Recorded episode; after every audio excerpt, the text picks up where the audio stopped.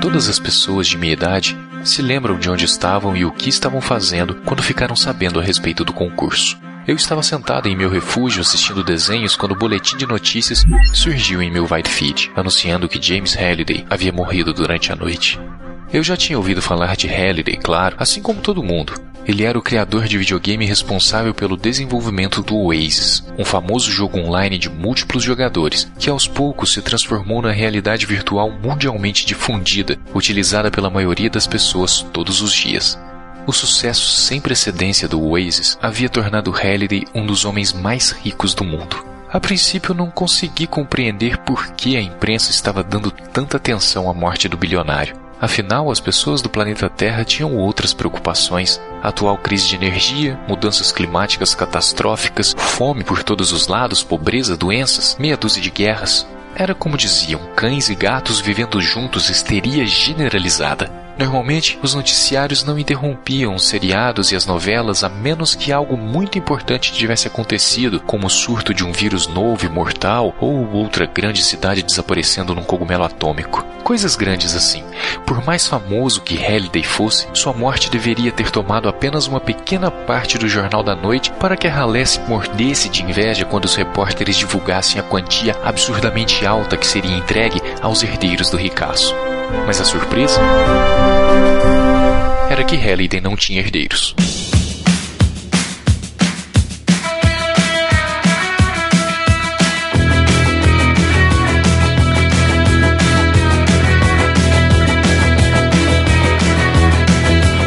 Sejam todos muito bem-vindos ao Livrocast 75. Meu nome é Marcelo Zaniolo e Game Over. Eu sou Vitor Assis e nada de Matrix ou San Junipero. Eu quero ir pra Oasis. Eu sou a Débora e eu estava chamando o dono do Oasis de Holiday é, feriado até agora. Caraca, é verdade. eu li como Holiday também. Descobri hoje. Olá, galera. Eu sou o Valese e eu fui um adolescente nerd na década de 80 e não era tão legal assim, não. é, melhor é melhor no livro, então? Com certeza. Aqui é o Beber e Adventure é um jogo chato pra caralho. Cara, sabia que eu nunca joguei esse jogo? Não jogue. Cara, ai. ok. Apenas não, pare, né? Agradeça por isso. Os caras têm um acervo a toda a coletânea de jogos lançados. Tipo, cara, os caras têm acervo a 1998, tipo, melhor ano dos jogos da história. E, sei lá, fica jogando Joust. Não, os caras os cara não jogam River Raid nem Enduro, então pra mim já não valeu.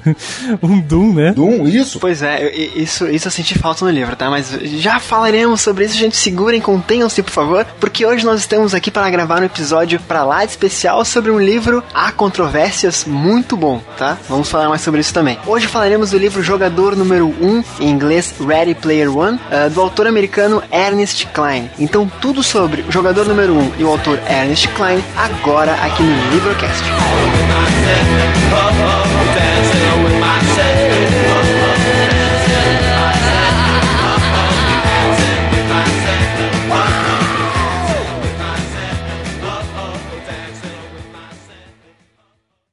O convite de Anorak começa com um som de trompetes. A abertura de uma canção antiga chamada Dead Man's Party, da Oingon Boingon, uma banda da época. A canção toca e aparece uma tela escura pelos primeiros segundos, até os trompetes serem acompanhados por uma guitarra. Depois, Halliday surge.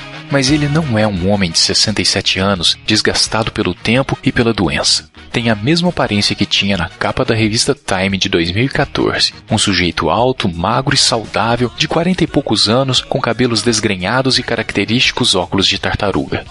Também está vestindo as mesmas roupas que usou na capa da Time, calça jeans e uma camiseta antiga do Space Invaders. Halliday está em um baile de colégio, num grande ginásio, cercado por adolescentes cujas roupas, penteados e passos de dança indicam que a época é o final da década de 80. Halliday também está dançando, algo que nunca ninguém presenciou enquanto ele estava vivo. Sorrindo como um louco, ele rodopia rapidamente, balançando os braços e a cabeça ao ritmo da música, alternando os passos de dança típicos dos anos 80 sem errar mas ele dança sem parceira. Está dançando conforme a música, literalmente. Algumas linhas de texto aparecem brevemente na parte inferior esquerda da tela, relacionando o nome da banda, o título da canção, a gravadora e o ano de lançamento como se fosse um vídeo antigo da MTV.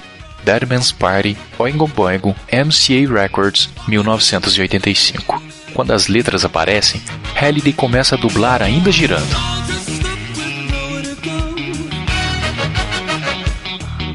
De repente ele para de dançar e faz um sinal com a mão direita para interromper a música. No mesmo momento, os dançarinos e o ginásio atrás dele somem e o cenário muda repentinamente. Halliday agora está na parte da frente de um salão funerário ao lado de um caixão aberto. Outro Halliday, muito mais velho, está deitado dentro do caixão, com um corpo magro e devastado pelo câncer. Duas moedas de 25 centes brilhantes cobrem suas pálpebras. O Halliday mais jovem olha para seu corpo mais velho com tristeza fingida e então volta-se para os pranteadores reunidos. Halliday estala os dedos e um pergaminho aparece em sua mão direita. Ele abre com um floreio o papel que se desenrola até o chão, percorrendo o corredor diante dele. Ele rompe a quarta parede, aquela barreira imaginária que separa o ator da plateia, e começa a ler. Eu, James Donovan Halliday, em plena consciência e sanidade, venho criar, publicar e declarar este instrumento como meu testamento, revogando qualquer outro e também outras afirmações que eu tenha feito antes deste momento. Ele continua lendo cada vez mais rápido, passando por diversos outros parágrafos de texto jurídico, até começar a falar tão depressa a ponto de as palavras não serem compreendidas. Então para de repente. Esqueçam isso. Mesmo nessa velocidade, eu precisaria de um mês para ler tudo. Infelizmente, não tenho esse tempo todo. Ele solta o pergaminho e desaparece num monte de pó dourado. Deixem-me ir direto ao ponto. A sala de velório desaparece e a cena muda de novo. Halliday agora está na frente de uma imensa porta bobadada. Todos os meus bens, incluindo ações majoritárias de minha empresa, a Gregorius Simulation Systems, ficarão sob custódia até que uma única condição que estipulei em meu testamento seja cumprida. A primeira pessoa a cumprir esta condição herdará toda a minha fortuna, que atualmente está estimada em 240 bilhões de dólares. A porta bobadada se abre e Halliday caminha para dentro da sala, que é enorme e abriga uma pilha imensa de barras de ouro quase do tamanho de uma casa grande. Eis a fortuna que estou guardando. Halliday diz sorrindo de orelha a orelha. Caramba, ninguém conseguiria carregá-la, não é? Halliday se recosta na pilha de barras de ouro e a câmera dá um close em seu rosto. Bem, você deve estar se perguntando o que tem de fazer para colocar as mãos nessa riqueza. Muita calma, pessoal. Eu vou chegar lá. Ele faz uma pausa de modo drástico, com cara de criança prestes a revelar um baita segredo. Halliday estala os dedos de novo e a sala desaparece. No mesmo instante, ele se encolhe e se transforma num menininho usando suspensório marrom e uma camiseta desbotada do Muppet Show. O jovem Halliday está dentro de uma sala de estar cheia de objetos, com um tapete cor de ferrugem, paredes com placas de madeira e uma decoração do final dos anos 70. Um televisor Zenith de 21 polegadas está ali perto com um console de jogo Atari 2600 conectado a ele. Este foi meu primeiro aparelho de videogame que tive, diz Halliday agora com voz de criança. Um Atari 2600. Ganhei de Natal em 1979. Ele se abaixa diante do aparelho, pega um dos controles e começa a jogar. Meu jogo favorito era este, diz mostrando a tela da televisão, na qual um pequeno quadrado passa por uma série de labirintos simples. Ele se chamava Adventure. Como muitos dos primeiros videogames, o Adventure era feito e programado por apenas uma pessoa, mas naquela época a Atari não dava crédito a seus programadores pelo trabalho que realizavam. Por isso, o nome de um criador de jogos não aparecia na capa do jogo. Na tela da TV, vemos Halliday usando uma espada para matar um dragão vermelho. Ainda que por causa dos gráficos de baixa resolução, ele mais se pareça um quadrado usando uma flecha para matar um pato deformado. Então, o cara que criou o Adventure, chamado Wayham Robinett, decidiu esconder seu nome dentro do próprio jogo. Escondeu uma chave em um dos labirintos. Quem encontrar essa chave, um ponto cinza do tamanho de um pixel, pode usá-la para entrar em uma sala secreta na qual Robinett escondeu o próprio nome. No televisor, Halliday guia seu protagonista quadrado para dentro de uma sala secreta do jogo, na qual as palavras criado por Wayhan Robinett aparecem no centro da tela. Isto, diz Halliday apontando para a tela com reverência sincera, foi o primeiro easter egg de um videogame. Robinet o escondeu no código de seu jogo sem contar a ninguém. E a Atari produziu e vendeu o Adventure no mundo inteiro sem saber a respeito da sala secreta. Eles só souberam da existência do easter egg alguns meses depois, quando crianças do mundo todo começaram a descobrir o que estava escondido. Eu era uma dessas crianças, e encontrar o easter egg de Robinet foi uma das maiores experiências que tive no mundo dos games em toda a minha vida. O pequeno Halliday larga o controle e fica em pé. Quando faz isso, a sala desaparece e a cena muda de novo.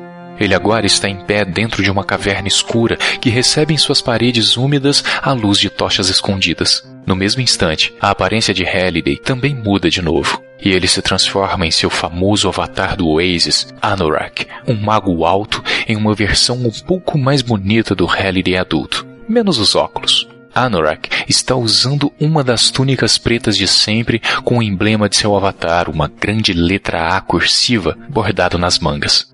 Antes de eu morrer, Anorak diz falando num tom muito mais grave. Criei meu próprio easter egg e o escondi em algum lugar de meu game mais popular, o Oasis. A primeira pessoa que encontrar o easter egg herdará toda a minha fortuna.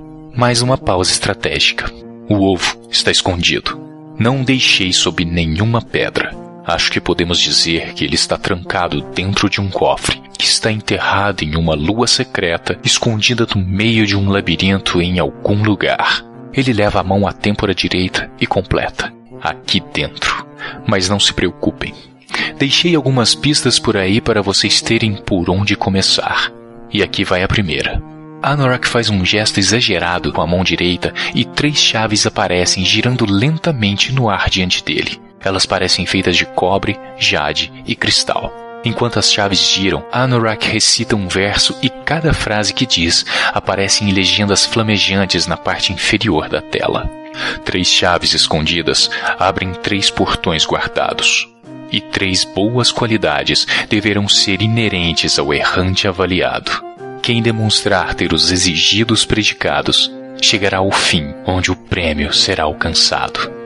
Quando termina, a chave de jade e a de cristal desaparecem, restando apenas a de cobre, que agora está em uma corrente no pescoço de Anorak.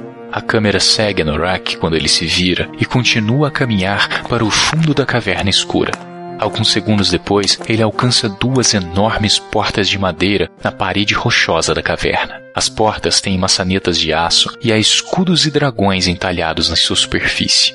Não consegui testar este jogo em especial. Por isso pode ser que eu tenha escondido meu easter egg bem demais. Talvez ele esteja num local muito difícil de ser encontrado. Não sei bem. Se for o caso, agora é tarde para mudar as coisas. Então acredito que teremos de pagar para ver.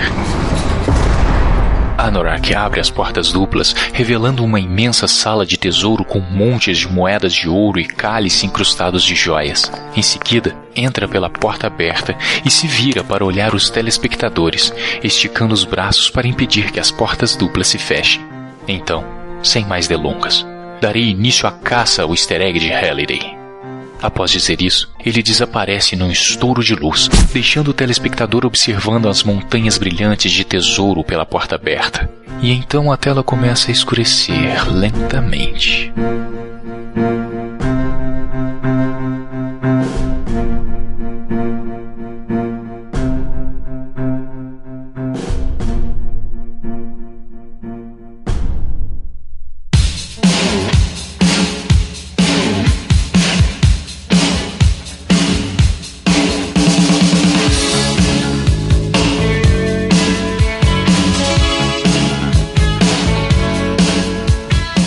Queridos amigos, muito bem-vindos ao Livrocast 75. Vamos começar nosso bate-papo de hoje que vai ter uma sessão de spoilers mais à frente, né? Porque o Beber quer falar mal do livro e ele tem, ele precisa desse, desse espaço. É que, que os ouvintes entendam, eu sou eu sou o coração gelado desses ursinhos carinhosos que se reuniram aqui hoje. então eu me sinto na obrigação de destruir todos os seus sonhos e seus arco-íris bonitinhos. É, quem quiser ouvir um pouco mais de spoilers, então fique mais, fique com a gente até o final do episódio, de fato. E vamos entender um pouquinho desse Beber, né? né? Esse, essa pessoa fria. O Beber trabalha na IOI, ele é um dos seis. Ah, tá resolvido. Eu vou chegar lá como esse livro não faz sentido nenhum quando tem essa parte da- das. Mas a gente chega lá. Meu Deus, meu Deus. Ah, Marcelo, por que que você me chama pra cast que tem nego que vai reclamar dos livros que eu gosto, cara? É foda, no, no Marina você me chama o frango, aí agora você me chama o Beber. Porra, cara, tá foda, hein? Também não sei porque faço isso comigo mesmo, cara. Mas tudo bem, tudo bem. Bom, mas antes de falar de, de Beber, spoilers e se a gente gostou ou não gostou do livro, vamos começar pelo autor Ernest Klein. Ernest Klein, chamado de Ernie, né? Um apelido aí pros mais íntimos fãs, não sei. Ele nasceu em 29 de março de 72 nos Estados Unidos, né, no estado de Ohio, né? Então ele viveu ali a década de 80, já era adolescente, foi adulto na década de 90, então muito do que ele traz pro livro ele de fato viveu. E se tu ver a foto do cara, tu vai ver que ele é nerd. Eu, eu imagino ele na década de 80 vestido com as roupas mais nerds possíveis. Então acho que tem bastante a ver com os gostos dele, obviamente, né?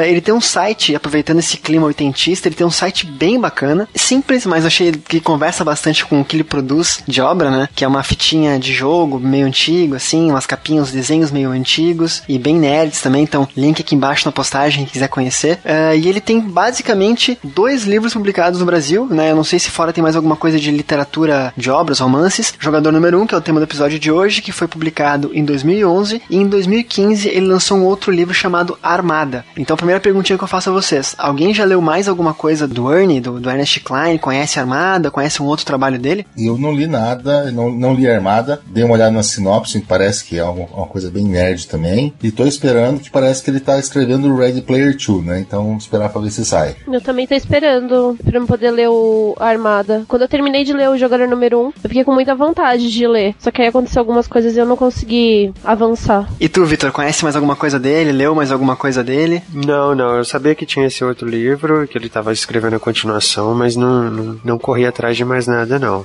Quando eu terminei de ler Jogador Número 1, esse livro nem é lançado no Brasil, então, sério, passou à vontade completamente ao longo dos anos. Cara, quanto tempo faz isso, bebê? Sei lá, na época que o livro lançou. Quando ele ainda tinha coração. É, quando, quando tinha sido destruído por essa carreira ingrata aí, que é editar podcast. Cara, o, o Ernest Klein, ele, assim, ele, ele faz muita coisa, né? Ele escreve roteiro pra TV e cinema. Cara, eu- isso eu não entendi muito bem, tá? Porque o meu inglês não é tão perfeito assim. Mas pelo que eu vi, ele participa de uma espécie de concurso, participava de poemas, speaking words, uma coisa assim. E ele é ganhador, cara. E assim, ó, no site dele tem pra baixar esses arquivos de, de graça mesmo. E aí tu vê que é um auditório gravado ao vivo numa cerimônia, numa, numa competição. E a galera batendo palma e, e rindo. E ele começa a fazer trocadilho, cara. Não é um rap, porque não, não tem a batida de rap e ele faz pausas. Mas parece muito assim, tipo um cara, sei lá, juntando palavras e falando, sabe? Quase um poema falado mesmo. E é bizarro o- os temas dele, assim. Então eu não sei mais o que, que ele produz. Eu conheço muito pouca coisa dele, conheço só o jogador número 1 um e a capa do Armada, que amigos meus já leram e não gostaram muito. Então falaram que não, tem, não mantém o mesmo ritmo do, do jogador número 1. Um. Mas como eu não li, não posso falar propriamente dito. E eu fiquei muito surpreso ao saber que vai ter continuação. Vocês sabem, ó, ainda sem falar sobre o jogador número 1, um, né? Sabem alguma coisa da continuação? Se realmente ela vai existir? eh, se é no mesmo universo? Alguma coisa nesse sentido ou não? Cara, eu só ouvi que vai ter que ele tá escrevendo. Até porque, pelo sucesso que o livro fez, independentemente de ser bom ou ruim, o Beber tá aí, pode falar. Embora eu acho que a gente devia colocar o Beber assistindo o Ernest Klein rimando, de repente ele gosta do cara. Cara, é provável que o Beber vai gostar.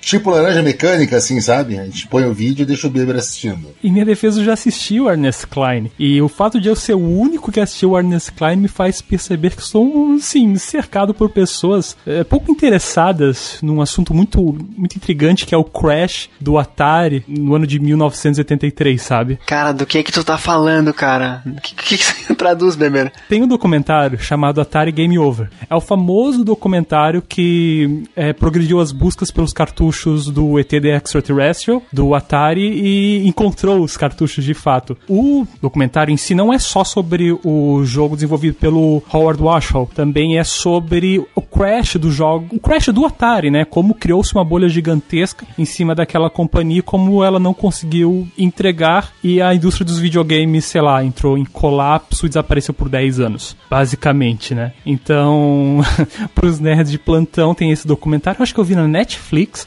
e o Ernest Klein aparece lá dirigindo o seu DeLorean, super, super cool. O George Martin também aparece, e o documentário é assim, ele serve muito bem para mostrar que o jogo do ET não é um jogo ruim. O, serve realmente como um pós-mortem a toda a carreira do Howard Warshaw sobre como ele foi um cara de, o cara que fez um dos melhores jogos pro Atari pro cara mais odiado e o símbolo da falência de uma indústria. Então, eu acho que é um, um bom background pros assuntos que talvez a gente possa uh, falar que o livro tenta referenciar aqui. Não, tudo bem, eu não, não conheci o documentário, cara. Quando falou que tinha ouvido ele, eu achei que fosse esses poemas que eu mencionei, cara. E os poemas eu acho que tu vai gostar quando tu, quando tu vê. Links aqui embaixo na postagem, né? Só não pode ser um poema Vogel. Cara, é, é bizarro, tá? É bizarro. Chega, não sei como seria na prática um poema Vogel, né? Mas eu acho que é bizarro, assim. Eu ouvi duas coisas e não deu, sabe? Assim, eh, ler esse livro talvez me faça ruir minha perna, então, tipo, ler o livro novamente. Então,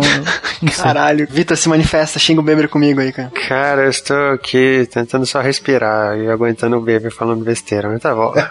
o Ernest Klein também, além de escrever, de participar de documentário e fazer rimas, né? Ele também escreve, ele tá escrevendo o roteiro do jogador número 1 um pros cinemas, né? Que foi comprado pela Warner Bros. E ele tá também trabalhando no roteiro de Armada. A princípio também já vai virar filme. Acho que muito aí em função do jogador número 1 um do sucesso que fez. O Armada não é aquele livro que é tipo de um garoto que é sugado por alienígenas porque ele é muito bom nos videogames, que é uma cópia completa de uma historinha, um filme criado nos anos 80? Acho que é esse, essa é a plot, tá? Eu não tenho certeza, mas eu lembro de ter visto quando lançou na, nas livrarias e não. Nossa, que cara criativo. Só me falta falar que o vilão do livro dele é uma companhia maligna.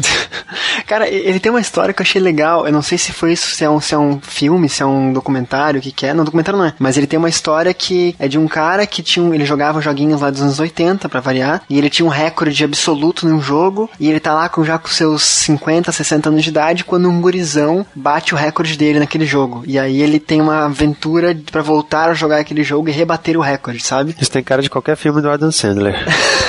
Pode ser. Mas parece legal, cara. Assim, eu acho que tudo que ele escreve tem a ver com esse universo que ele tanto consumiu e viveu, né? Eu mais uma vez vou puxar uma referência aqui, ah, porque se ele escreveu essa história, isso provavelmente é baseado numa história real, que é a história do Steve Weeb, quando ele tenta bater o recorde mundial do, acho que Billy Mitchell. Assim, o nome do documentário é The King of Kong. É sobre o recorde mundial do arcade do Donkey Kong original. E acho que é de 2007 o documentário. Eu vou pesquisar depois porque eu tô achando que esse é o nome do texto, inclusive, tá? Então, de repente, não é uma história original dele, mas ele escreveu e. e... É, é, que é uma história bem famosa no circuito de, de recordes mundiais de videogames antigos. Tanto que, assim, a, o documentário é muito bem roteirizado porque ele realmente transforma o, pessoas reais em, em, personagens, sabe? Tu tem o azarão, tu tem o cara que é, que é o super americano, America que é competitivo, que é o vilão da história, e é uma história de derrota, de luta, e quando o cara finalmente consegue vencer, ele descobre que o tempo todo o cara tava, tinha guardado uma gravação dele vencendo há muito tempo e era um recorde ainda maior, tipo. Esse, esse texto que eu falei dele, tá? Não é King Kong, essas coisas aí que, que eu esqueci a palavra agora exata que o Beber falou, é, é Thundercade, é em 2008, então... Agora, essa obra é anterior, mas essa obra agora que você falou também é muito parecida com a história que eu não sei se a gente vai contar depois ou não, que um cara ganhou um DeLorean do Ernest Klein porque ele decifrou os easter eggs, né? Sim, sim. E, e bateu o recorde mundial do Just. Cara, isso eu achei louco, achei louco. V vamos lá rapidinho, só contextualizar. Ah, então o autor tem essas obras, essas influências, trabalha com esses sistemas, né? E o jogador número 1 um foi escrito em 2010, publicado em 2011. Na época, houve uma briga por editoras para bancar esse livro, né? Teve propostas acima de propostas e acabou sendo pela Random House, na época que o Beber leu o livro em inglês ainda. E o que eu achei foda pesquisando, que casa com o que Valese falou agora, parece que assim, nós estamos falando de um livro que vai ter easter eggs, né? Já vamos falar sobre o enredo do livro. Mas o próprio autor colocou easter eggs no seu próprio livro para que os leitores encontrassem e a primeira pessoa a encontrar esse easter egg ia ganhar um DeLorean. Era isso? Na verdade, assim, tinha um easter egg dentro do livro, impresso. A pessoa entrava num site e jogava um jogo chamado Stacks, ou pilhas. Daí ele conseguia abrir uma segunda chave que abria um, show, um jogo no Facebook, que o pessoal também tinha que jogar, e abrir uma terceira chave que a pessoa tinha que bater um recorde mundial de um de quatro ou cinco jogos listados, e o cara que bateu primeiro o recorde recorde mundial de Just, ganhou o prêmio, que era um DeLorean 82, igual do De Volta ao Futuro. Restaurado e tal, né? Bem, bem bonitão. Eu vi foto, eu não acreditei, foi pago em 2012 o prêmio, né? Ele, ele entregou em 2012. Eu não entendi, cara, esse easter egg tá impresso, como é que era? Então não era uma URL no livro que levava a um site, uma coisa assim? Isso, era uma URL escondida dentro do livro que levava pro site para jogar esse primeiro jogo, o, o, primeiro portal, que seria esse jogo que foi criado especialmente para ele, chamado Stacks. Cara, que demais, que demais. Eu vou trazer esse jogo depois, deve ter em algum lugar, né? Se tiver, tá aqui embaixo na postagem, depois a gente localiza também pro ouvinte poder acompanhar. Porque é legal que ele cria um, um, um livro com easter eggs e cria um easter egg no próprio livro, né? É muita, sei lá, muito louco, muito louco. Muito Inception. Isso, é, tipo, é muita, porra, tem a palavra exata que tá me escapando agora, mas deixa quieto. É, é, é, é o termo é, é muito Black Mirror, meu. Black Mirror, abraço, Anticast. É, esse livro hoje tá na 17 edição. Eu acredito que esse concurso tenha sido a primeira edição dele ainda, então não encontraremos mais essa URL no livro, ao menos eu não encontrei.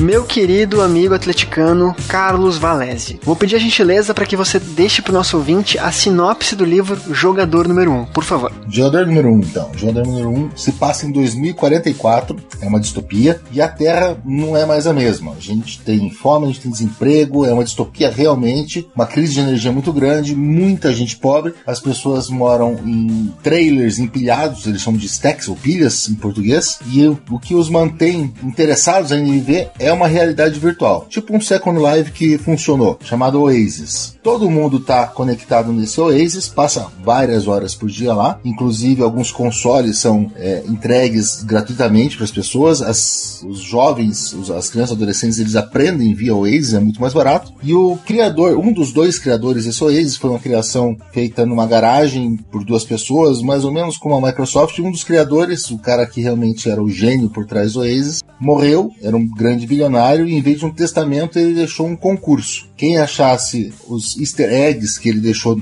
pelo jogo e abrisse os três portais, ia ser o herdeiro dele e de tudo que o Oasis poderia fazer. A gente acompanha a saga de um pobre rapaz, um logo pós-adolescente chamado Wade Watts. Por um acaso, não tem dinheiro, não tem nada, mas encontra o primeiro portal, se torna uma celebridade instantânea do dia para noite, se torna a pessoa mais provável a encontrar os três easter eggs e passar os três portais, e tem que se ver com alguns amigos, alguns inimigos e uma poderosa organização que tenta roubar tudo dele e ser a dona do Oasis para acabar com essa folia de todo mundo. Praticamente essa é a história do livro. Vocês jogariam ou participariam do Oasis? Não, odeio MMORPG. Ah, bebê, meu Deus, é por isso que eu não gostasse do livro, cara. Meu Deus, cara, eu queria agora um console na minha frente para entrar nesse mundo. Quando eu tava lendo o livro, eu fiquei com muita vontade de ter isso, de entrar e poder estar tá jogando. Porque a sensação que você tinha quando você tava lendo o livro, pelo menos eu tive, era de que você tava jogando junto com ele e a vontade que eu tinha era de estar tá ali com ele também, é, sendo mais um dos amigos dele para poder tentar achar as chaves. Eu acho que a, ambientação do Oasis é o ponto alto do livro. O, o mundo, o universo inteiro que o Ernest Klein criou para o Oasis é muitíssimo superior, por exemplo, ao mundo real do livro, que poderia ser mais interessante também. Seria legal saber como é que o mundo chegou naquilo lá e como é que as pessoas que não estão o tempo inteiro conectadas vivem no mundo real. Então, eu jogaria assim. O Oasis, eu acredito que todo mundo que tá lá joga. Assim, vamos estabelecer uh, o plot, assim, uh, o cenário principal do livro que eu acho, assim, a parte mais criativa do livro. Tem essa premissa que é uma caça ao tesouro dentro de um jogo gigantesco, imersivo, que todo mundo tá conectado em 2044, onde as pessoas estão fixadas na cultura dos anos ou para tentar descobrir o que, que vai levar a, a essas chaves. Essa premissa é muito legal, assim. É incrível quanto existe manobra dentro dessa premissa. Depois, é claro, a gente vai ter vários problemas de tremendas infodumps, porque o, o autor tem noção que o leitor dele não faz ideia de quais são as referências que ele está utilizando, mas a premissa é boa. eu concordo contigo, bebê. Vamos lá, primeira vez hoje, cara. Olha só, eu acho assim, é legal colocar nesse teu cenário aí, que foi de sinopse do, do, do Valese e do Beber, que o mundo real é uma merda, né? Então as pessoas buscam a fuga dentro desse universo paralelo que um jogo. Isso me lembra muito a, aquele, aquele outro negócio chamado Vida Real, né?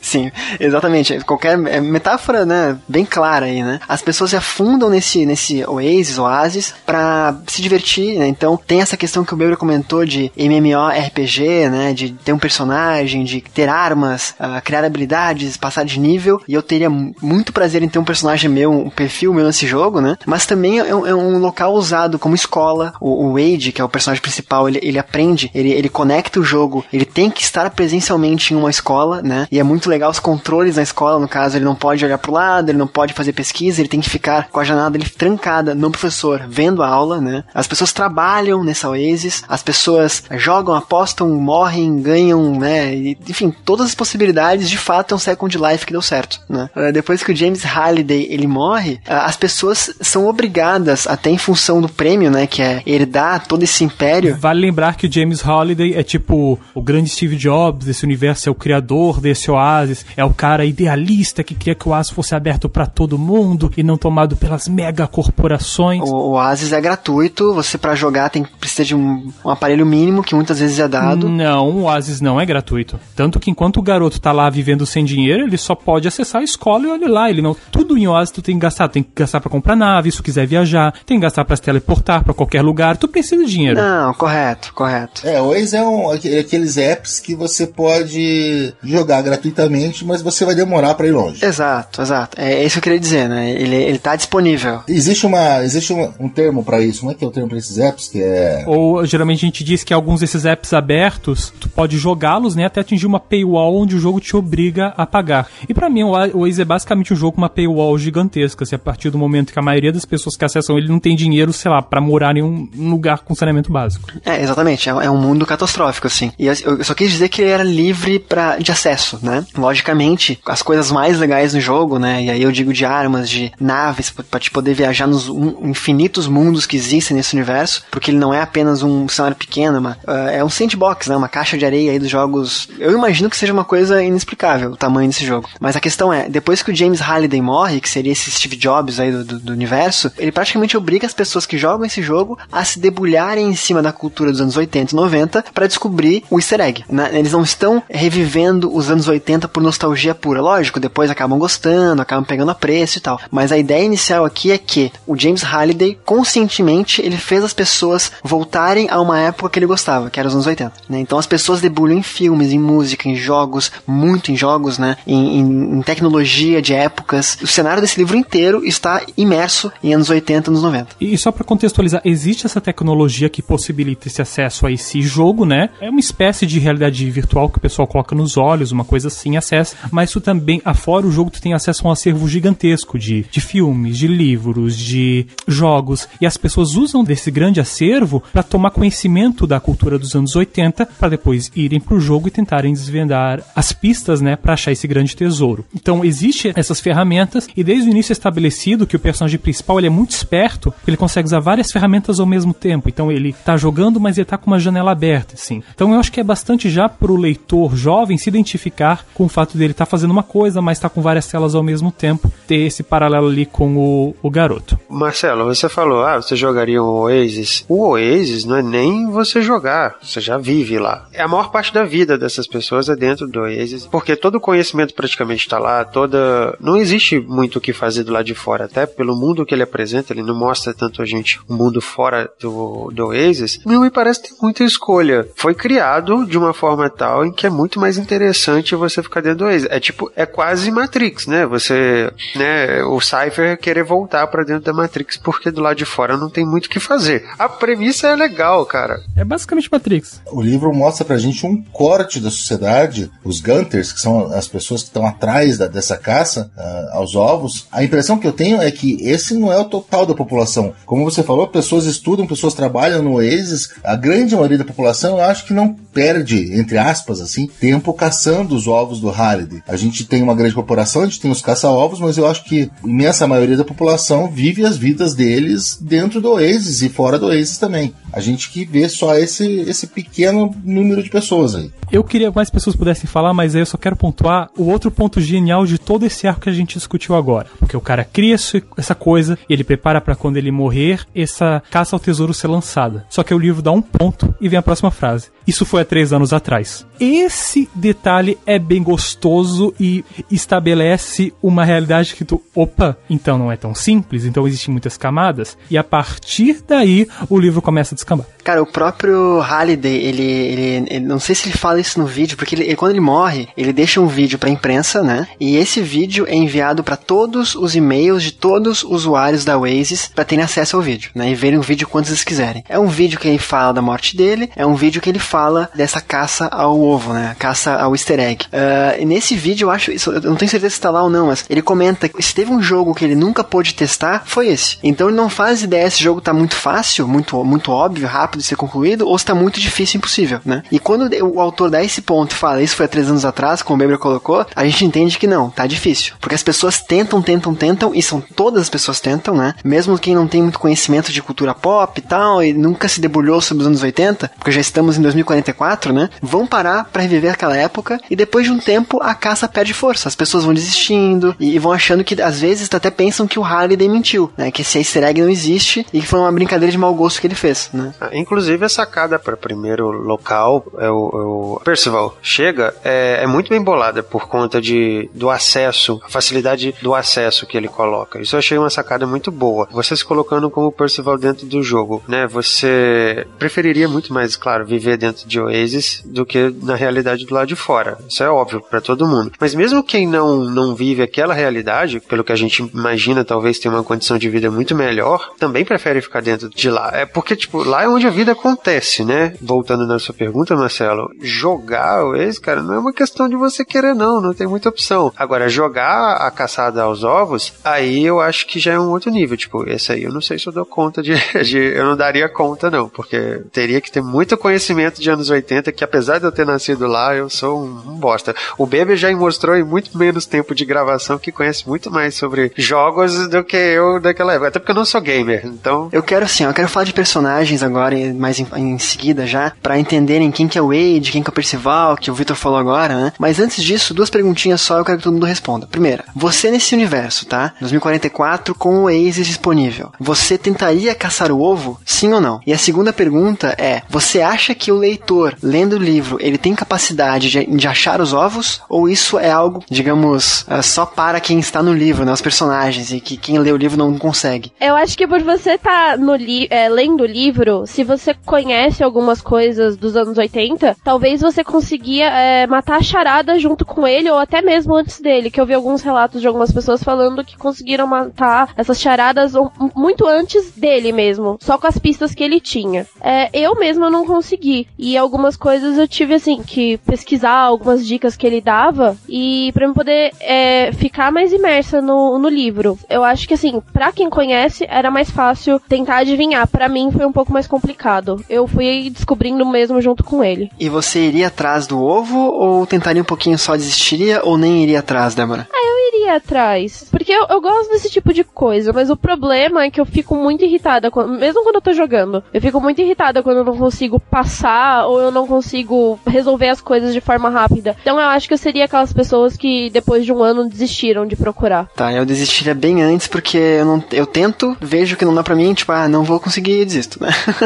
Vamos lá, Beber, sua vez. Assim, outro detalhe que eu gosto, mas que eu acho terrivelmente desenvolvido durante o livro, é que quando cria-se essa caçada, esse jogo, criam-se personalidades, pessoas famosas por participar da caçada. Cara, eu imagino que se tu tem um grande jogo, um grande evento acontecendo, sei lá, eu sou entusiasta de várias coisas, eu imagino como uma pessoa que seria entusiasta dessa caça. Mas eu geralmente não tomo participação nesses em eventos, em coisas assim, então eu acredito que eu só seria mais um entusiasta naquele mundo de merda. Quanto aos enigmas, eu não lembro de enigma nenhum do livro. Então, afora o primeiro, né, que é o mais basicão, porque ah, é o que possibilita ele ter o acesso, então é uma é uma jogadinha esperta do escritor para fazer com que faça sentido, né, o garoto entrar nessa caçada, ao mesmo tempo que tem uma parte nesse começo que eu detesto e eu vou deixar outra pessoa falar. Ah, eu acho que eu seria um cara que ia entrar de cabeça na caça ao ovo, eu ia fazer o possível, estudar e tentar o máximo possível por duas semanas. Ah, tá. Por... Depois eu ia desistir e ia ficar acompanhando de longe o pessoal fazendo, porque. Ficar assistindo no YouTube, né? O pessoal fazendo stream e isso enquanto trabalha de verdade, né?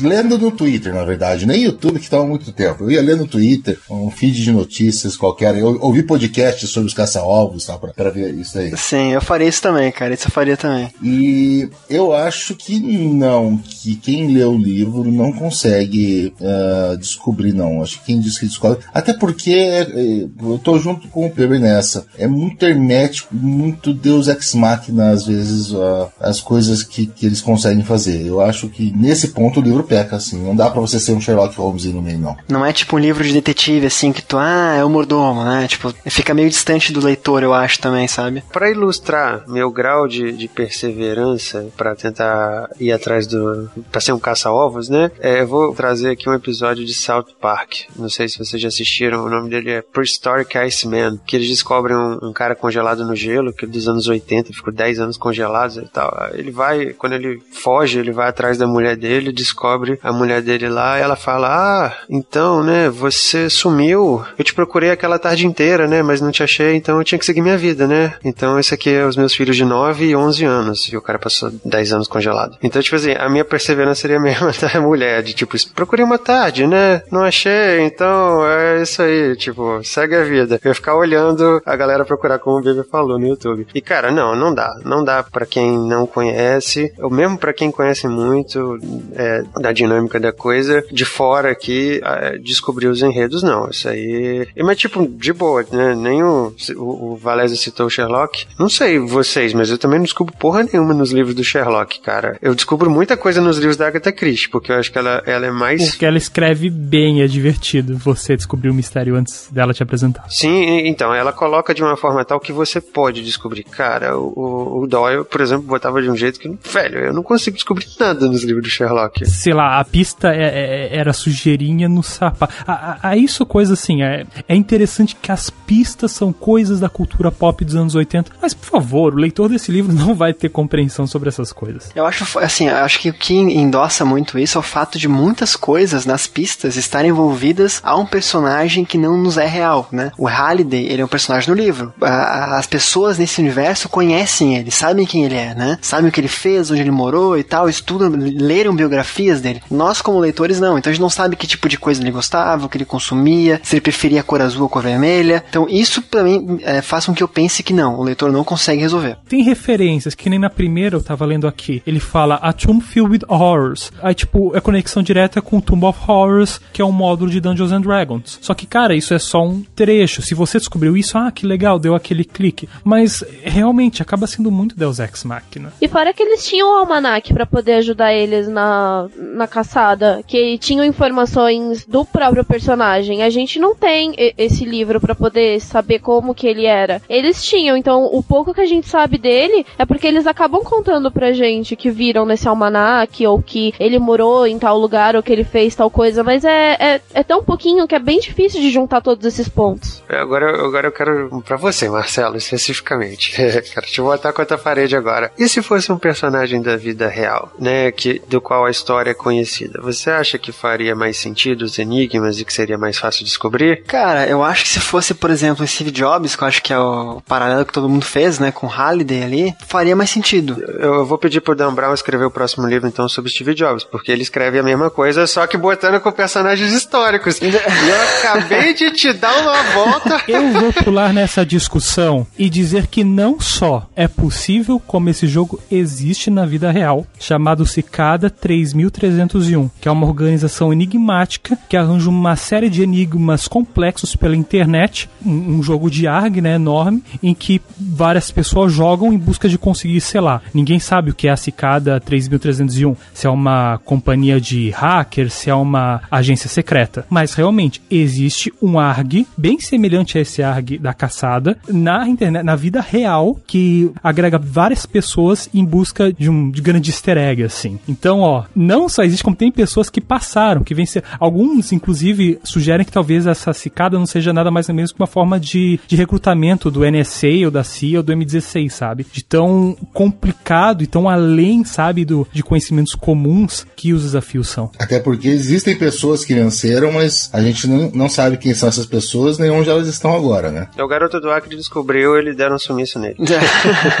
não, mas tudo bem. Então, assim, vamos concordar que é apenas, apenas, entre aspas, um ARG muito difícil. Mas se vocês pegarem algo da cultura pop que faz essa brincadeira de você caçar easter eggs, né? É, você tinha há pouco mais de uma década, você tinha o Lost Experience, né, cara? Porque você assistiu o seriado e você tinha é, uma série de coisas fora do seriado para você buscar de informações, para você se inteirar, para você entrar cada vez mais no, no Lost e, e, você, né, tipo, cara, e aí saía livros, revistas e tal, cheio de coisa. Tipo, eu comprei livro de. O livro que o Sawyer lê no, no, no, que na queda do avião, eu comprei o Bad Twin pra ler, porque eu tava na piração do Lost na época. Então, tipo, cara, dá pra você criar umas, umas maluquices dessa e se divertir muito. Mas eu acho que, sei lá, não acho que a gente conseguiria, não. Eu participei de uma caçada chamado o Enigma Publius em 94, que era o enigma de um álbum do Pink Floyd, de Vision Bell, que era uma coisa assim, na época a internet era discada praticamente, era BBS. E era um ARG, um, talvez o primeiro ARG enorme, assim, mundial que, que se fez. Então, só que também era para um nicho de pessoas, para quem gostava de Pink Floyd. E é óbvio que eu nunca consegui descobrir nada.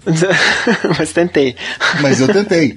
Então, isso aconteceu mesmo na vida real e o pessoal foi atrás. Isso existe, sim. É, mas acaba selecionando já na, na saída. Ok, então vou começar a apontar aqui lindamente as falhas do livro e eu acho que talvez vaze um pouquinho de spoiler, mas só do começo do livro mesmo. Eu acho fraco o argumento do livro, porque a pessoa que vai vencer o jogo vai se tornar praticamente dona do Oasis, da, da, da companhia do James Halliday. Ele queria que a pessoa que encontrasse fosse a pessoa merecedora, sabe? Quando o que, que ele tem é uma empresa que tem que ser administrada como empresa para se manter. É, é esse meu argumento que se perde muito no idealismo, sabe? Do, do jogador que desenvolve jogos para jogadores, sabe? Só que, cara, isso é uma indústria gigantesca. Claro, tem pessoas, tem jogo desenvolvedores desenvolvendo os jogos dos seus sonhos. Recomendo mais uma vez o documentário Indie Game The Movie. Mas no fim das contas, isso é um mercado, isso são companhias, existe a realidade batendo na porta. Então, quando a grande meta deles é evitar que a companhia maligna vença o jogo para que ela não torne o jogo pago, assim, o jogo já é pago para fazer qualquer coisa no jogo, você tem que gastar milhões e as pessoas são tudo pobres, ninguém tem dinheiro. Não é como se o jogo fosse bom, o jogo é extremamente injusto, cara. Não vai mudar nada. É, é não deixa de ser uma utopia dentro de uma distopia, né? Que é uma coisa muito louca de ser vista mesmo. Bom, eu quero saber mais depois da opinião do Baber na parte de spoilers, tá?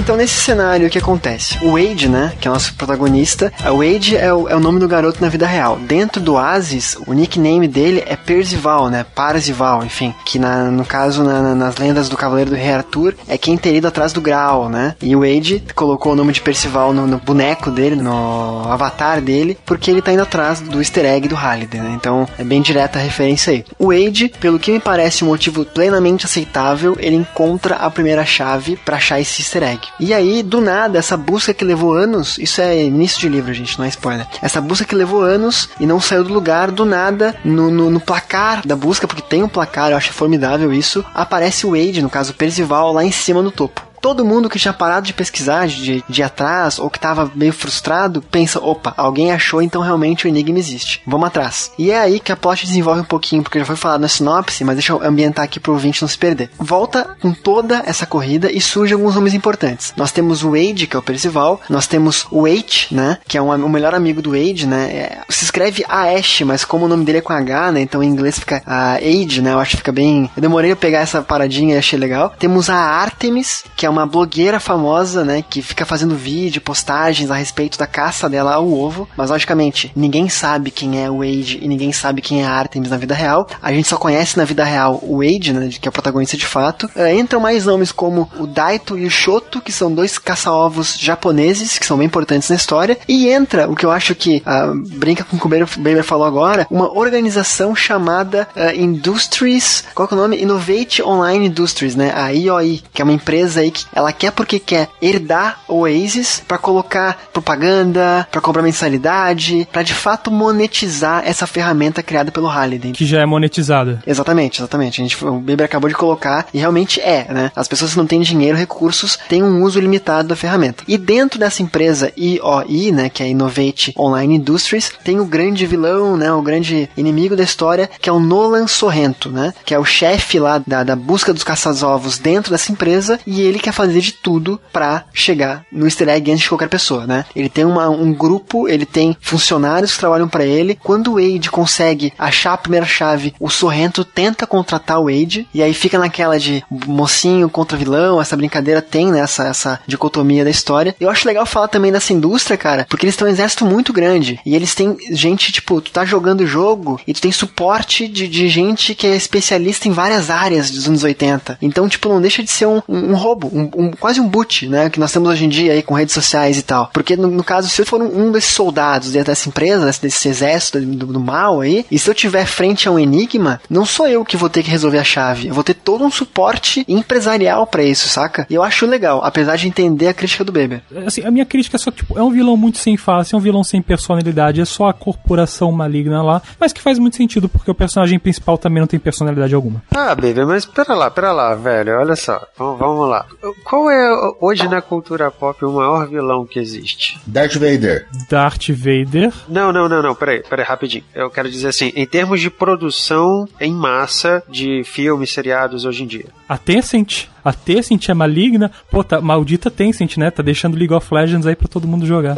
não, eu quero, eu quero dizer assim. Hoje em dia, por exemplo, a gente tem uma produção muito grande de filmes, seriados e tal, sobre zumbis, tá? Só pra dar um exemplo. O que, que é zumbi, velho? É simplesmente uma coisa que não tem, não tem muita face, não tem muita expressividade, não sei o quê. Mas, cara, é imbatível, é incansável, vai te pegar o tempo inteiro. O cara criou um porra de um zumbi que vai te pegar o tempo inteiro se você demole, cara. Eu não me incomoda. Não, pelo menos a mim não me incomoda. mas, mas assim, ó, me, me faz uma corporação maligna, mas me dá personalidade pro vilão, cara. Cara, o Império é maligno, é terrível, mas tu tem vilões para olhar e dizer eu tenho medo do Darth Vader de verdade, assim. Existem formas boas de se fazer isso. É claro, é uma estratégia, você coloca seu protagonista em personalidade para que o leitor coloque a sua personalidade no protagonista. Mas, ao meu ver, isso só tira méritos que a obra poderia ter se fosse melhor escrita. Aceito totalmente suas críticas. Mas olha só, cara, é, é, eu entendo o seu posicionamento com, com relação a essas questões todas que você falou. Agora tenta entender o, o criador como um cara meio John Lennon da vida, sabe? O cara criou e o cara quer all you need is love, sacou? Então, ele é idealista. Ele tem essa visão idealista, cara. O cara se isolou, o cara sumiu, o cara fugiu, o cara criou algo que foi maior do que ele imaginava que ele era possível criar. Ele olhou para aquilo e falou: "Cara, do jeito que tá indo não é o caminho que eu quero". E aí ele falou assim: "Eu quero que alguém tente assumir isso e fazer diferente". Tipo assim, é ideal,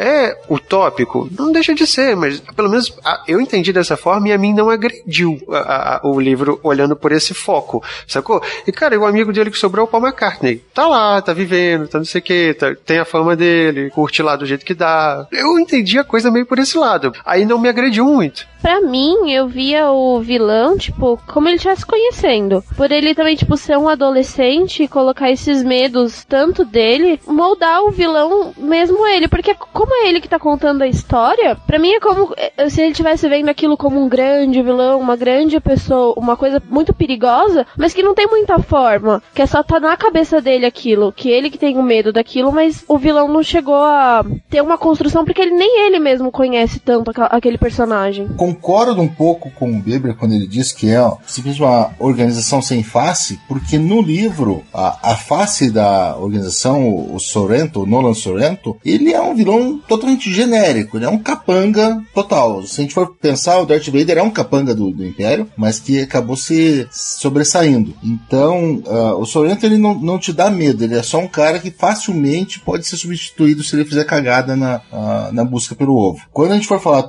do filme, a gente vai ver que os dois papéis assim principais que foram preenchidos por atores de, de renome ou que podem fazer alguma coisa foram o do Sorrento e o do Halliday. Então talvez o filme dê um outro outro enfoque e talvez a gente consiga ver uma cara nesse vilão no filme, se dependendo como eles acabarem fazendo o argumento do filme. Mas no livro realmente não é aquela coisa. O fato do Halliday, como acho que o Victor mandou muito bem, um, um John Lennon, um All in Needs Love, eu acho que sim. Ele ganhou tanto dinheiro com o Oasis quando ele criou, o Bill Gates, vamos dizer assim, não, não diria nem o Steve Jobs, mas um Bill Gates. Eu acho que o Note da Mojang ter criado o Minecraft é um exemplo melhor, sabe? Exata, exatamente. Ele ganhou tanto dinheiro com isso que ele pode se dar ao luxo de ser um cara idealista. Ele não precisa de nada disso. Então, quando eu morrer, eu quero que alguém idealista também uh, assuma. Mas eu não conheço ninguém porque eu me isolei do mundo. Eu não conheço ninguém. Eu sou um nerd totalmente isolado e que não conhece ninguém. Então eu vou, vou dar para alguém que tenha os mesmos valores do que eu. Quais são os valores? Conhecer a cultura dos anos 80. Cara, e aí eu também acho assim, ó, eu, eu, como sempre, estou no meio termo, né? Uh, vejo méritos tanto no discurso do Beber quanto do Victor, colocando como extremos os dois, enfim, não é a questão. A gente tá aqui discutindo um, um livro que todos nós lemos e, e, sabemos avaliar coisas boas e negativas. A questão, assim, eu entendo nesse embate aí que a empresa e o Sorrento, aí eu coloco mais o, o Sorrento do que a própria empresa, tá? Porque eu acho que ele lidera, como ele é o líder desse grupo de caçadores da empresa, do lado mal, né? Uh, ele está disposto a fazer muitas coisas, a fazer tudo para chegar ao ovo. Inclusive a fazer coisas ruins na vida real, né? Fora do jogo. Uh, tipo aquela coisa de uh, prêmio a todo custo, né? Já o Wade e os outros ali que eu mencionei, o Wade, a Artemis, o, os japoneses, ali a questão já é mais a coisa de amor. Eles estão ali por amor, não por poder. Lógico que ninguém vai ser babaca de falar que uma herança que herdar o Oasis e tal não vai ser uma mudança de vida para eles, porque vai, né? Estão herdando um império e tal. Mas a questão ali é que eles fazem por amor, eles gostam, eles se divertem, eles gostam de jogar os jogos, né? Quando, quando eles estão perante um desafio de, de vencer uma fase, de bater um recorde e tal, quem faz isso são eles mesmos, não é uma equipe que assume comando do, do teu personagem para ah, o especialista do jogo do Adventure e tal, que vai acessar o teu personagem para passar na fase para ti, sabe? Eu vou tentar resumir algumas palavras. O que o Ernest Klein tenta dividir é aqueles que são nerds por amor e aqueles que são nerds por mercado. Sim. Eu vejo realmente ele fazendo uma crítica,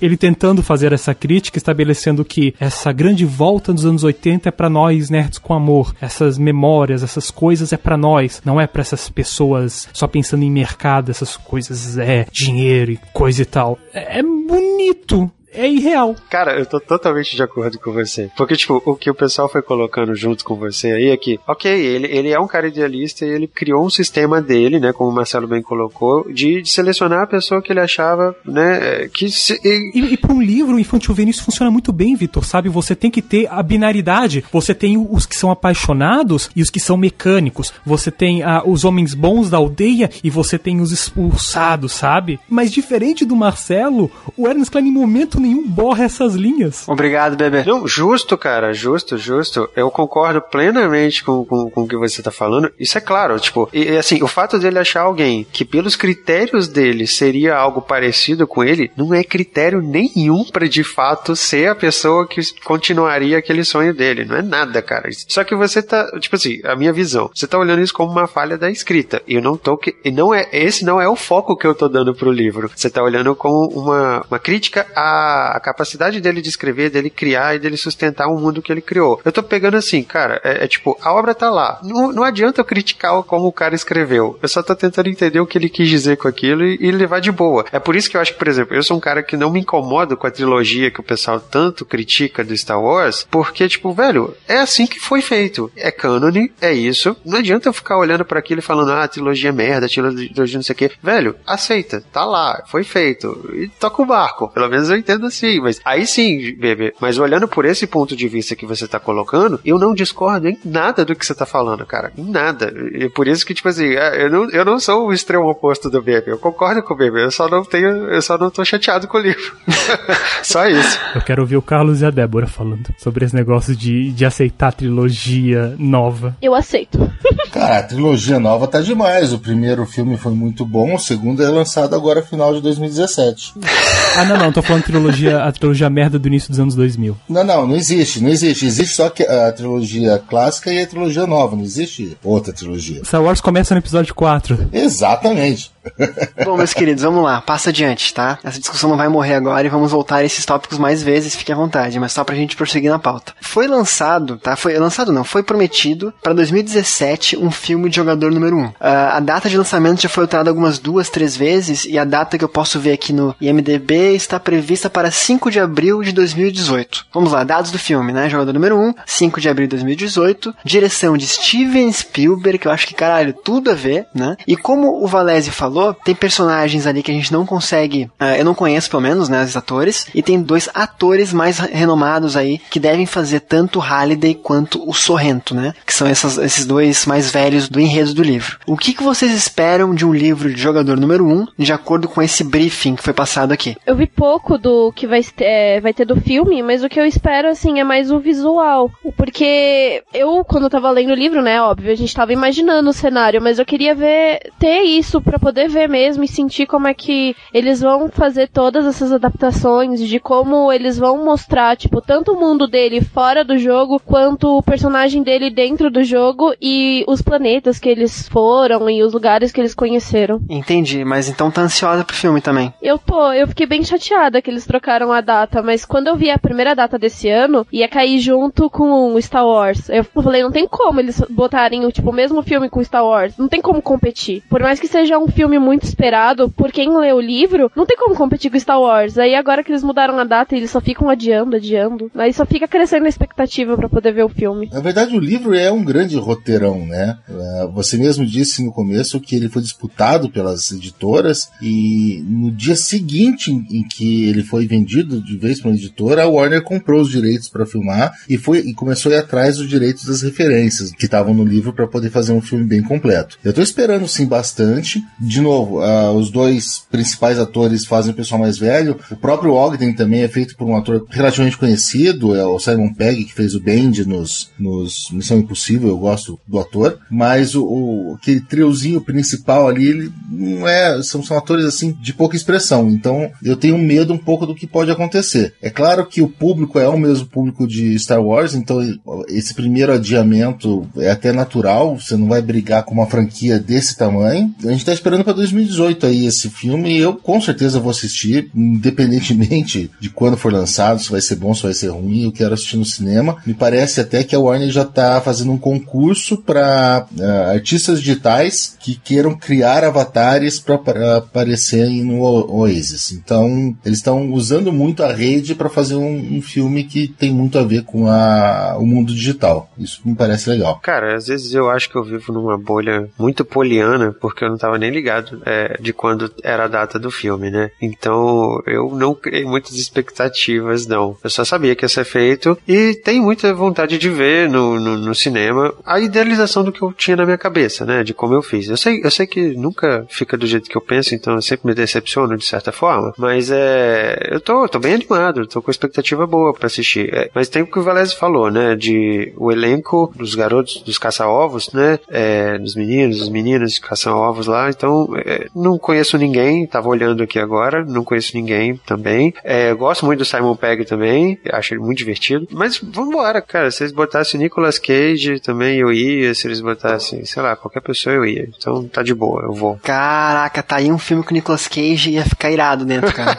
Porra, ficar massa. Nicolas Cage cheirado de a outra face fazendo o vilão, cara. Que maneiro. Caraca, animal, animal. Beber, sua vez, cara. O que, que tu acha desse filme? O que, que tu espera do filme de jogador número 1? Um? Então, né? Você jogou a bola pra eu, o Beber sem coração. E eu quero dizer que eu vou, a partir do momento que eu começar a falar, eu vou começar com sua expectativa e corre risco de eu estragar o filme para você, porque eu vou fazendo esse filme muito bem, tá? Olha só, T.J. Miller, ele é o amigo do Deadpool lá, do bar, sabe? Simon Pegg, cara, Hot Fuzz. Velho, o Simon Pegg é maravilhoso. Ele, cara, o humor do Simon Pegg nos últimos filmes do Star Trek foram maravilhosos. Star Trek, eu, cara, o Simon Pegg é o puta atorzão da porra e ele vai fazer o co-criador do Oasis, sabe? Ele vai aparecer e a gente sabe que ele vai aparecer e vai tomar mais importância durante a história. E só de imaginar o Simon Pegg, sabe, participando com aqueles jovens, tentando ser descolado, é imagina muito divertido se forma na minha cabeça. É, ele vai fazer aquele personagem que a gente não mencionou até agora, né? Que é o co-criador, é o Walden Morrow, né? Que é amigo do James Halliday. É, o TJ Miller tá como iHook aqui no, no IMDB, que eu acho que era o, o ícone do criador, né? Do Oasis, eu posso já estar tá confundindo tudo. Não, não, eu acho que iHook era aquele cara meio babaca que brigava com o Parzival, que também frequentava a caverna do, do Eight. Sim, um meio mercenáriozão, assim, né? Isso, o cara que acabou contando a, quem que o Parzival era na vida real, alguma coisa assim. Mas o que eu quero chamar a atenção é uma cartada que eu não tinha usado até agora, porque o Ernest Klein está envolvido com o desenvolvimento do screenplay para esse filme. E eu vou voltar lá atrás para uma pergunta que eu deixei de responder, se eu conhecia mais, de algum lugar a mais o Ernest Klein, porque eu esperei que alguém falasse. Ernest Klein é o roteirista de Fanboys, que é um filme maravilhoso sobre um grupo de amigos nerds que são muito fãs de Star Wars e, tipo, tá para lançar o episódio 1, Ameaça Fantasma. Sabe, na época que Star Wars voltou pela primeira vez e foi decepcionante, mas tudo era Star Wars, o mundo voltava a ser Star Wars, o mundo ia ser um lugar melhor. Um amigo desse grupo, eu acho que ele tá com câncer, assim, ele tá com pouco tempo de vida. E os amigos decidem que não, nós vamos levar nosso amigo até o Rancho Skywalker para assistir o filme. Esse é o argumento desse filme Fanboys que o Ernest Klein escreveu e, é, e, é bom esse filme, então? Cara, o filme tem muita gente que não gosta, assim, eu acho genial. Tem o William Shatner no filme fazendo o William Shatner. Maneiríssimo, maneiríssimo. Tem brigas entre Warriors e Trackers também, direto. Sim, tem, tem tipo, uma hora eles estão numa van, assim, fingindo que são uma nave espacial e eles encontram fãs de Star Trek e eles começam a caçar os fãs de Star Trek. É um filme muito de fanboy, né? Um filme com muita,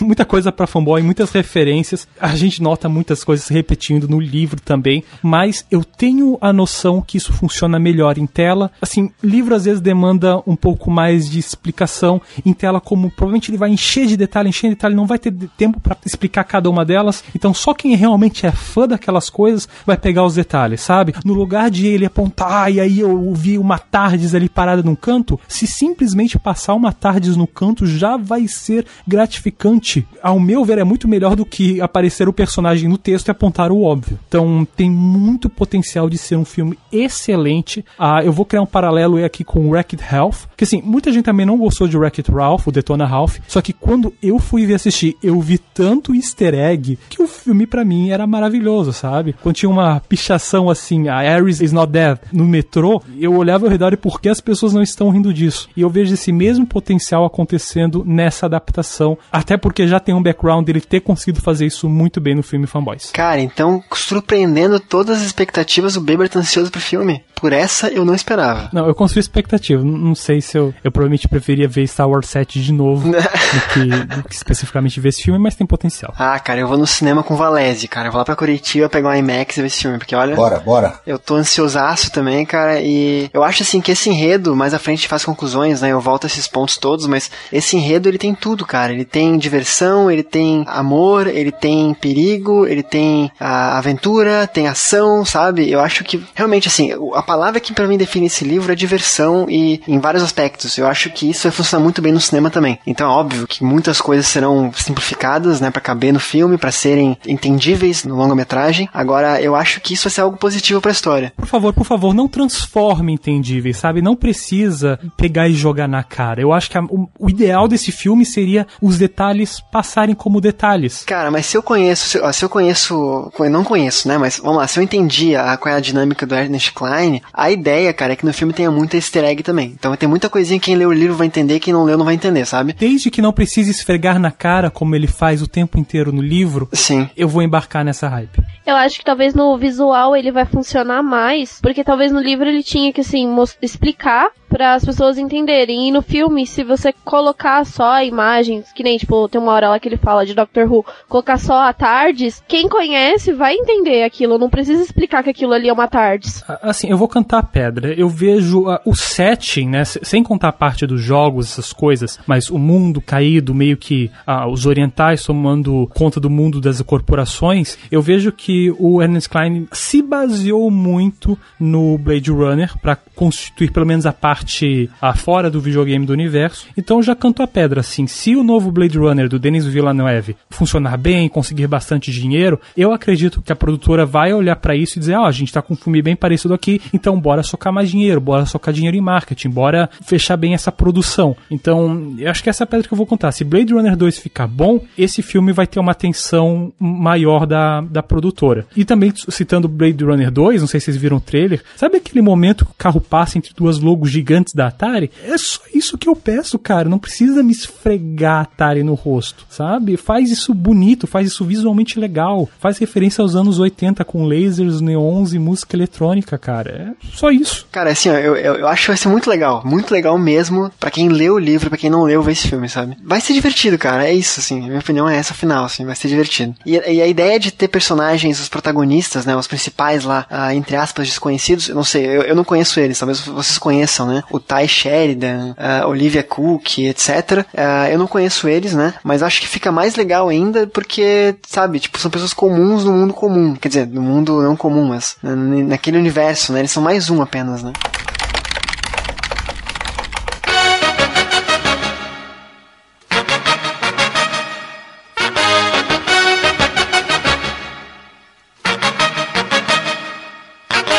Bom, querido ouvinte, a discussão hoje foi longa, foi extensa, extrapolamos obras certamente. Se você já leu o livro e quiser saber um pouquinho de spoilers, eu recomendo demais ficar até o fim do episódio, né? Depois do fim da musiquinha, depois das piadas do episódio, vai ter uma parte mais longa com spoilers. Se você também não se importa, eu acho que vale a pena ouvir porque a discussão lá foi boa. Né? Os nossos queridos convidados dando um show por lá, falando até de Nietzsche lá, cara, né? Foi falado de Nietzsche, fica de sugestão aí, de spoiler de spoiler. Agora na parte final do livrocast 75, eu queria convidar Vitor, Débora, Valese e Beber para falarem suas conclusões. Né? Conclusões referentes a Ernest Klein e esse livro que em breve virará filme. Então, começando por ele, Luiz Beber, por favor, conclusões deste livro. Ah, então vamos dar uma conclusão sobre o jogador número 1 um de Ernest Klein. Eu li o livro realmente há muito tempo. Eu queria agradecer a todo mundo que ah, o papo reavivou todas as memórias da minha mente. Eu não sou uma pessoa que tem memória, isso foi realmente chocante. Eu... Tem só rancor, né? Tem só rancor, memória nenhuma. Então, olha,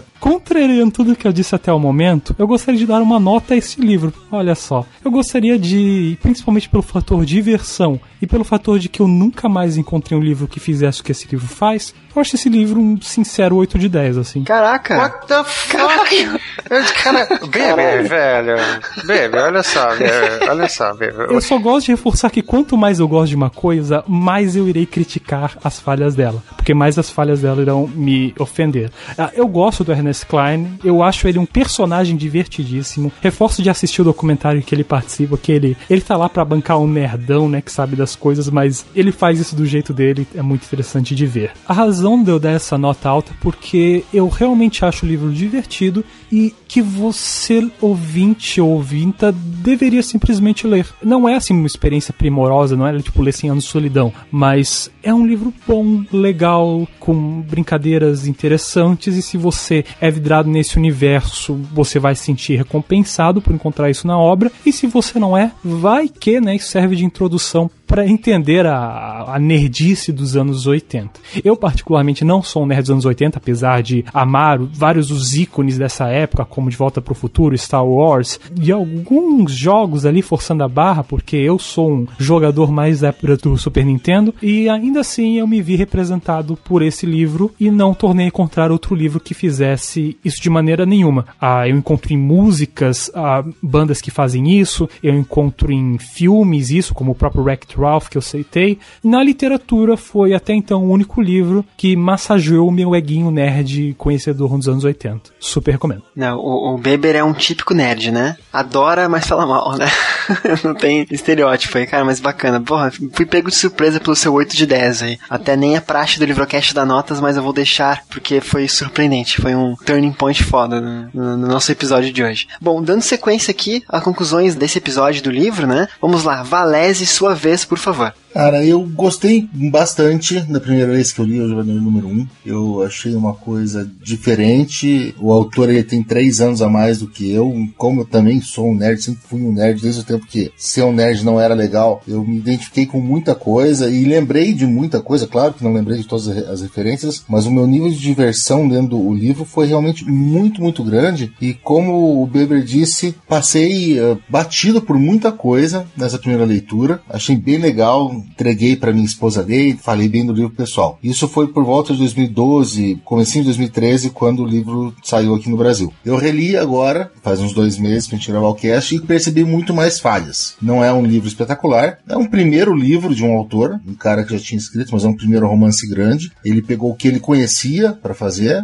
criou uma história legal que tem muitas falhas. Eu tô com bastante esperança de que o Ernest Klein escreva mais, porque eu acho que ele deve melhorar esse estilo de escrita e até a própria narrativa dele, e deve vir coisa bem legal para cá. Gostei muito, acho que o Jogador Número 1 um é um livro que você tem que ler, se você viveu nessa época, ou se você gosta, a gente tá vivendo um momento de nostalgia muito grande aí dos anos 80. Se você gosta dessa época, você deve ler sim. E o filme tá aí para sair, vai levar bastante gente pro cinema, vai ser muito comentado. Então eu sugeriria o combo: ouça o podcast, leia o livro, depois veja o filme. Débora, vamos lá, sua vez agora de dar conclusões. Eu não li o livro quando ele saiu, né? Eu li ele no começo desse ano. E eu achei muito legal porque ele é um dos livros preferidos do meu namorado. Então, enquanto eu tava lendo ele, eu podia discutir com ele e a gente conversava. Então a gente acabou. Eu acabei me divertindo lendo o livro e ele acabou trazendo a memória dele de novo para algumas coisas. Então era muito legal a gente é, discutir enquanto eu, eu tava lendo. E eu acho que para todo mundo que tá ouvindo esse podcast, eu recomendo ele. Eu acho que pela diversão ele é muito legal. Ele é um livro que é muito envolvente, que você a todo capítulo você quer saber o que, que eles vão fazer, como que eles vão descobrir, onde as chaves estão, quais são os enigmas que eles vão resolver. Então, eu achei esse livro sensacional. E no Scooby acho que eu tinha dado 5, mas pra nota aqui acho que eu daria um 9, porque eu acabei percebendo algumas coisas depois desse tempinho que passou. Mas eu acho ele muito fantástico. Eu recomendo muito. Todo mundo deveria ler. Estou contigo, mas antes de eu falar, Vitor Assis, sua vez. Então, meu caro Marcelo, eu li esse livro ano passado, 2016, né? Tá fazendo um ano agora que eu li ele. Então, assim, é, foi o livro que eu mais curti ler ano passado. Eu li ele muito rápido, ele voando, porque coisa assim de uma jornada épica, aventuresca, tudo tem dimensões importantes, mas são garotos novos ainda, que parece que a coisa é, vai escalonar sempre e vai chegar num nível que é, ninguém consegue perceber o quanto é grande e tal. Cara, me lembrou de muita coisa, tipo, cara, me lembrou de eu criança vendo Goonies, me lembrou. É, eu não vivi tanto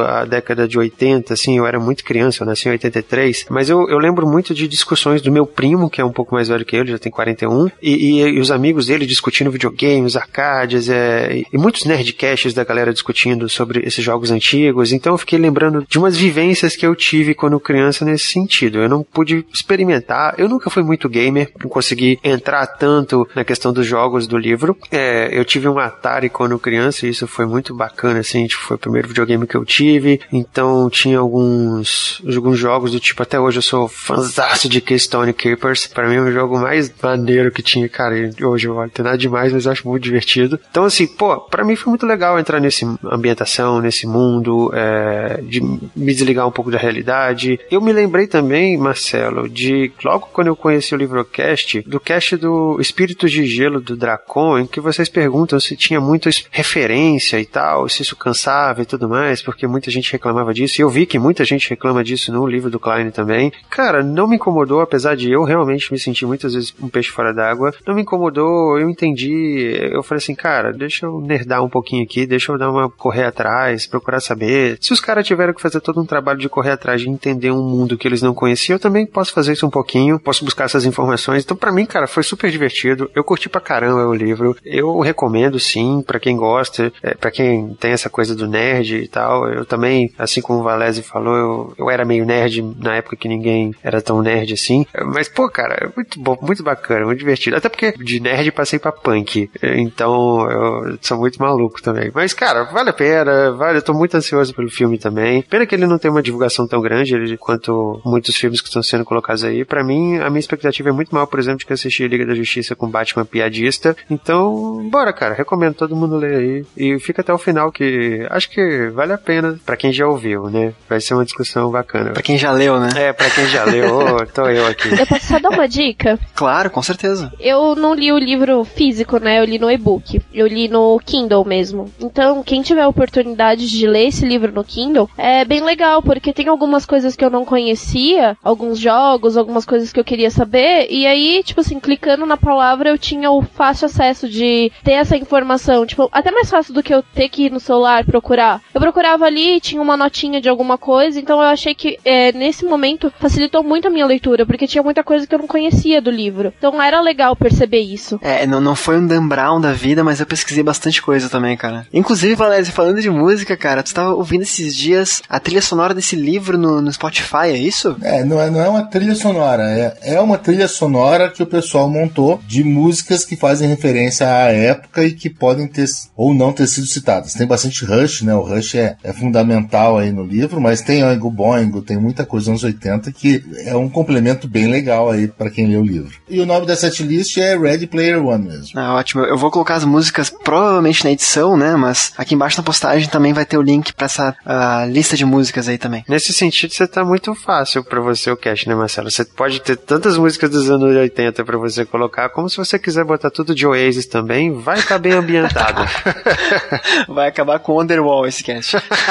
eu só quero falar uma coisa rapidinho aqui para dar mais uma climatizada mais nesse livro ainda. Ele tem três partes, né? Que no livro são três níveis: nível 1, nível 2 nível 3, né? Que são os, os atos da história. A cada nível tem uma frase que eu vou ler porque eu acho muito significativa pro enredo. Nível 1: O ser humano é uma porcaria na maior parte do tempo. Os videogames são a única coisa que tornam a vida suportável. Tá? Tudo a ver com o livro. Nível 2: Não sou louco pela realidade, mas ainda é o único lugar com uma refeição decente. Nível 3: Sair de casa é superestimado, tá? Então, assim, eu acho que, velho, essas frases me remetem ao que eu falei algumas vezes ao longo do episódio. É um livro divertido. É, ele tem muita coisa legal, ele, ele tem muita surpresinha bacana, né? Algumas a gente fala mais à frente nos spoilers. Tem muita referência legal, e aqui eu vou deixar um easter egg no episódio, né? A questão do Ultraman, né? Eu acho muito foda como o Ultraman é colocado nesse livro. Tem problemas? Tem problemas. Tem questões uh, em que ele não faz sentido com o que ele propõe? Tem. Eu concordo com o Baby, a questão de uh, o lado vilão, o lado bom, etc. Tem de infodump? Tem, infodump pra caramba. Esse livro é só infodump. Isso me, me tirou um pouco né, do prazer da leitura? Não tirou. Tá lá, tá lá. Tu vai perceber quando lê, vai perceber porque ele, ele realmente assim, ó, são blocos de conteúdo, né? É, quando ele fala alguma, alguma influência, nos parágrafos a seguir ele vai explicar essa referência, vai esfregar na tua cara, como ele falou. Mas, cara, é um livro extremamente divertido. É um livro extremamente gostoso de ser lido. Minha opinião, lógico. Uh, nós vivemos num mundo hoje em dia que tudo é gamificação. Tudo é jogo. Tudo é jogo. A gente joga computador, a gente joga videogame, a, nossas redes sociais são gamificadas, a gente tá sempre imerso nessa cultura pop, não dos anos 80, mas também agora, né, com esse revival aí de anos 80, mas a gente tá imerso nessa questão de games. A gente joga, a gente conhece. É, esse universo, cara, a rede social que é mais legal você estar do que na sua, na sua casa, na sua realidade, são temas que, beleza, não, o livro talvez não cause a reflexão que nós adultos podemos esperar, mas tá lá, de algum modo tá lá. Eu acho que é um livro divertido, é um livro que tem temas atuais, que ele conversa muito com a nossa geração. Começou o cast falando sobre isso, né? Que o Wade é um garoto que ele interage bem com a ferramenta, com esse universo do Oasis, né? Então, assim, o livro, cara, para mim é espetacular, não é perfeito. A gente não pode esquecer que é um livro de estreia de um autor, a gente não pode esquecer que é um livro denso, é muito ambicioso, né? Ele tenta trazer muita coisa. Esse, esses enigmas, as referências aos quais os enigmas fazem, né? Então, é, é, um livro difícil de ser escrito, não é um livro fácil, não é uma historinha. Por mais que ele seja simples e, de certo modo, um livro quadrado, como o Beber colocou ao longo da, da conversa, ele não é um livro fácil de ser escrito. E eu acho que isso é um mérito pro autor, porque ele conseguiu um êxito muito grande né, nesse universo, né? Então, ouvinte, espero que a gente tenha te motivado a ler esse livro, porque a minha opinião é de que vale muito a pena, sim, ler ele e que vem o um filme. Tô muito ansioso, espero não ser decepcionado.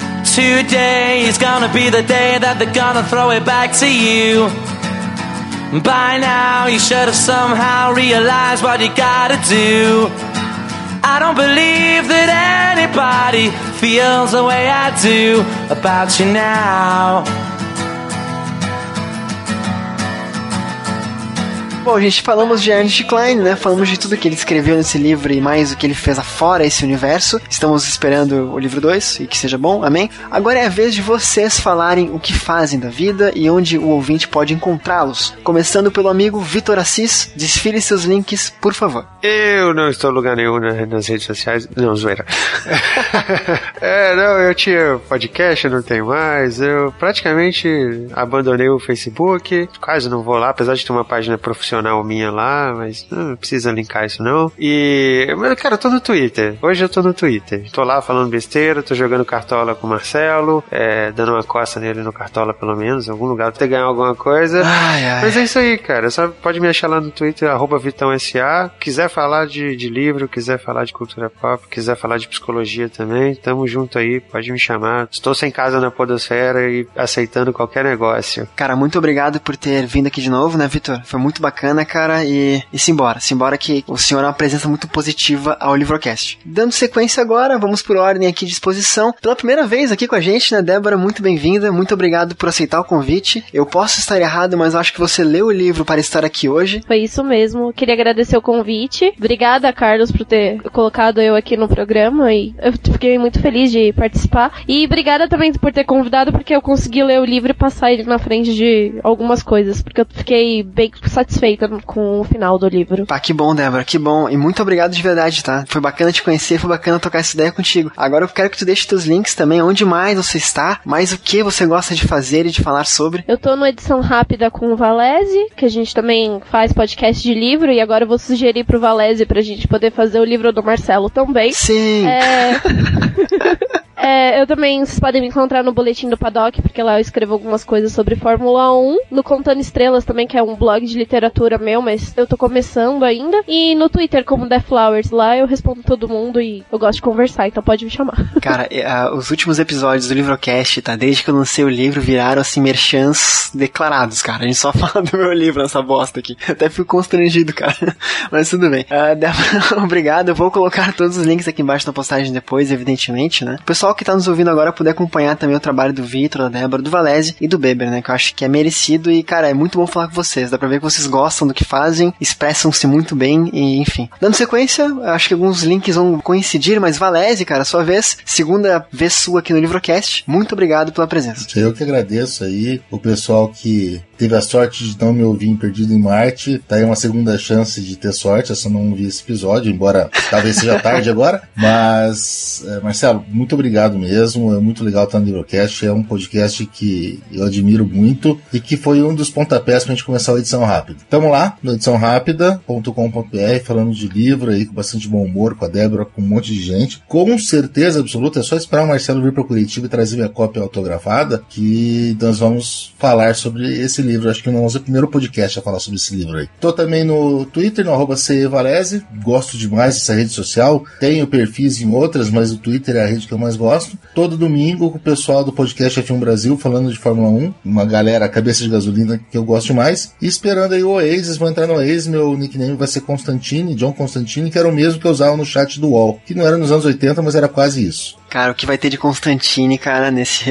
não, não é um nome muito raro, não, cara. Então, ou tu vai ter que ser rápido e criar teu perfil, vai ter que ser Constantine 1, 2, 3, 4, 5, né? Alguma coisa assim. É, fazendo igual a Artemis, usamos um 4 no lugar do A, alguma coisa, a gente muda. Pode ser Artemis com 3, né? Bem, bem bacana isso. Cara, muito obrigado de novo, né? Segunda vez que a gente consegue gravar. Coincidentemente o Vitor tá junto, né? Link do Perdido em Marte aqui embaixo, sem dúvida nenhuma. Outra conversa muito bacana. Um dos episódios que eu mais gostei de gravar recentes aí do Livrocast. Gente, muito obrigado. E pro final, mais ou menos importante, né? O nosso coração gelado, Luiz Beber. Links, cara, por favor, e desfile aí a, o que mais o senhor faz na podosfera. Eu, eu gostaria só de dizer que eu espero ter quebrado a expectativa que o ouvinte criou da minha pessoa durante esse podcast. Ah, sou tudo sobre isso, sou, sou sobre quebrar expectativas. Ah, e quebrando expectativa, o meu jabá de hoje, né, é sobre é Livrocast, né, esse programa bonzão aí que eu edito também. Ah, se quiser ouvir mais literatura, eu geralmente estou no grupo do 30 Minutos, a lista negra do Paul Rabbit, lá no Facebook, e onde no 30 Minutos eu também tenho meu programinha, que é o Hora Lucenógena, que o senhor Marcelo também já participou. Também o último programa foi sobre futebol, então é bem diferente realmente dos esquemas de literatura que a gente faz aqui. Podem me seguir seguir no Twitter para ouvir eu falando besteiras sobre videogames, mas eu quero deixar uma baita recomendação aqui no final de gente que realmente sabe falar sobre videogames. Assim, se você se interessa sobre esse mercado, se interessa sobre a evolução da história, se interessa para onde os jogos estão indo, eu quero deixar aqui um podcast que no Brasil não existe pessoal melhor para escutar quando o assunto é jogos, que é o pessoal do Jogabilidade lá, o André, o Sushi o Caio. Super recomendo vocês assistirem os vídeos, eles têm um, uma série de vídeos chamado Retrocompatibilidade, no qual eles falam de jogos antigos, né? O André apresenta um programa bem didático, assim, explicando sobre a importância de determinados jogos na história dos videogames. E também tem um principal podcast deles, o Dash, que é meio que o responsável por eu ter ido atrás de documentários, ter aprendido várias coisas. Vou deixar alguns programas recomendados aqui. O primeiro é o Dash 71, o nome é ET, o pior jogo de todos, e que eles realmente vão discutir o crash da indústria dos videogames na época do Atari 2600. Vão discutir o qual é a história por trás realmente desses cartuchos do ET. A outro Dash que eu vou recomendar é o 42 sobre o Hiroshi Yamauchi, que foi diretor da Nintendo, um dos responsáveis pela revolução que aconteceu, ah, digamos assim, a renascença japonesa dos videogames. E também o Dash 26 sobre Indie Game The Movie, que eles vão discutir mais sobre a cena indie de videogames de hoje em dia, que é um dos principais game changers do mercado nos últimos 10 anos. Então eu convido vocês a escutarem o Jogabilidade, é jogabilidade.de. Os caras são realmente muito bons no que fazem. Pode ser um pouquinho difícil se você não conhece sobre videogames, mas se você já se interessa pelo assunto, vai ser maravilhoso você conhecer esse podcast. Cara, links super pertinentes aí pro tema de hoje, né? Então, aqui embaixo linkado sem dúvida alguma. Beber, Vitor, Débora e Valese, muito obrigado pela presença de vocês. Agora eu falo com o nosso ouvinte para encerrar esse episódio. Querido amigo ouvinte, querida amiga ouvinte, né? Eu espero que a gente tenha conseguido passar tudo que versa sobre o jogador número 1, um, expectativas, opiniões, teve contrapontos aqui, foi muito bacana esse episódio, muita informação. Eu, eu gostei, particularmente tô feliz com o episódio, gente. Muito obrigado mesmo. Uh, se você já leu o livro, comenta aqui embaixo com a gente o que concorda, o que discorda, manda e-mail pra gente. Vamos divulgar, compartilhar esse link desse episódio, né? E também, se você não leu, comenta com a gente. Ficou com vontade, não ficou? O que, que espera do filme, o que não espera? O Livrocast de hoje fica por aqui. Tenham todos uma ótima semana e até o próximo episódio.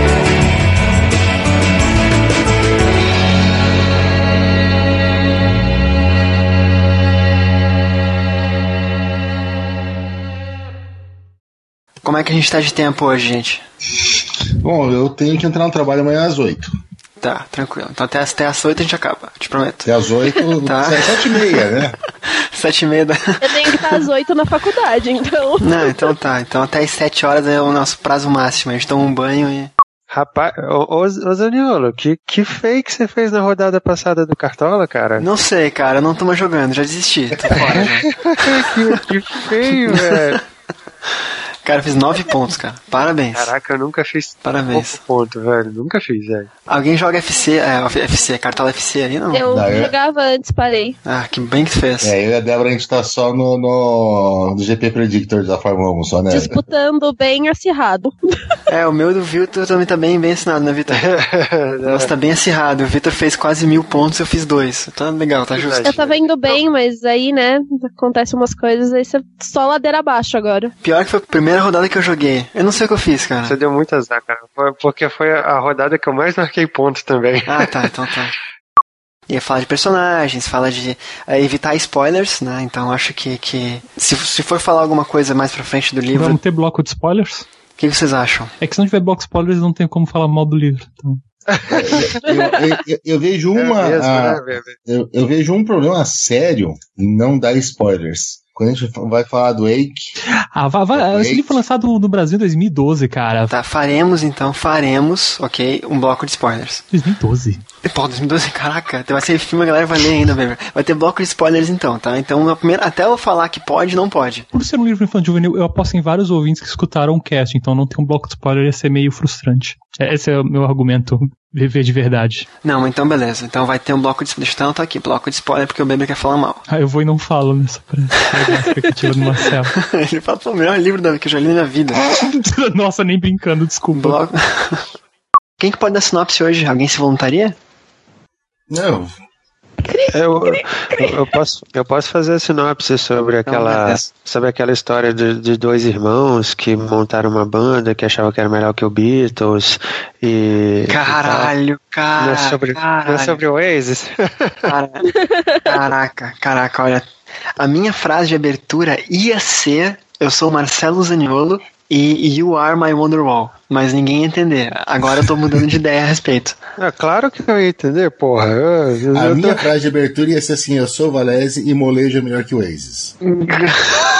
Imagina uma rede social chamada Molejo, cara. Começou bem já, né? Ai, tá vendo, Marcelo? Todo mundo ia entender essa piada do, do Oasis, cara. Tudo bem, tudo bem.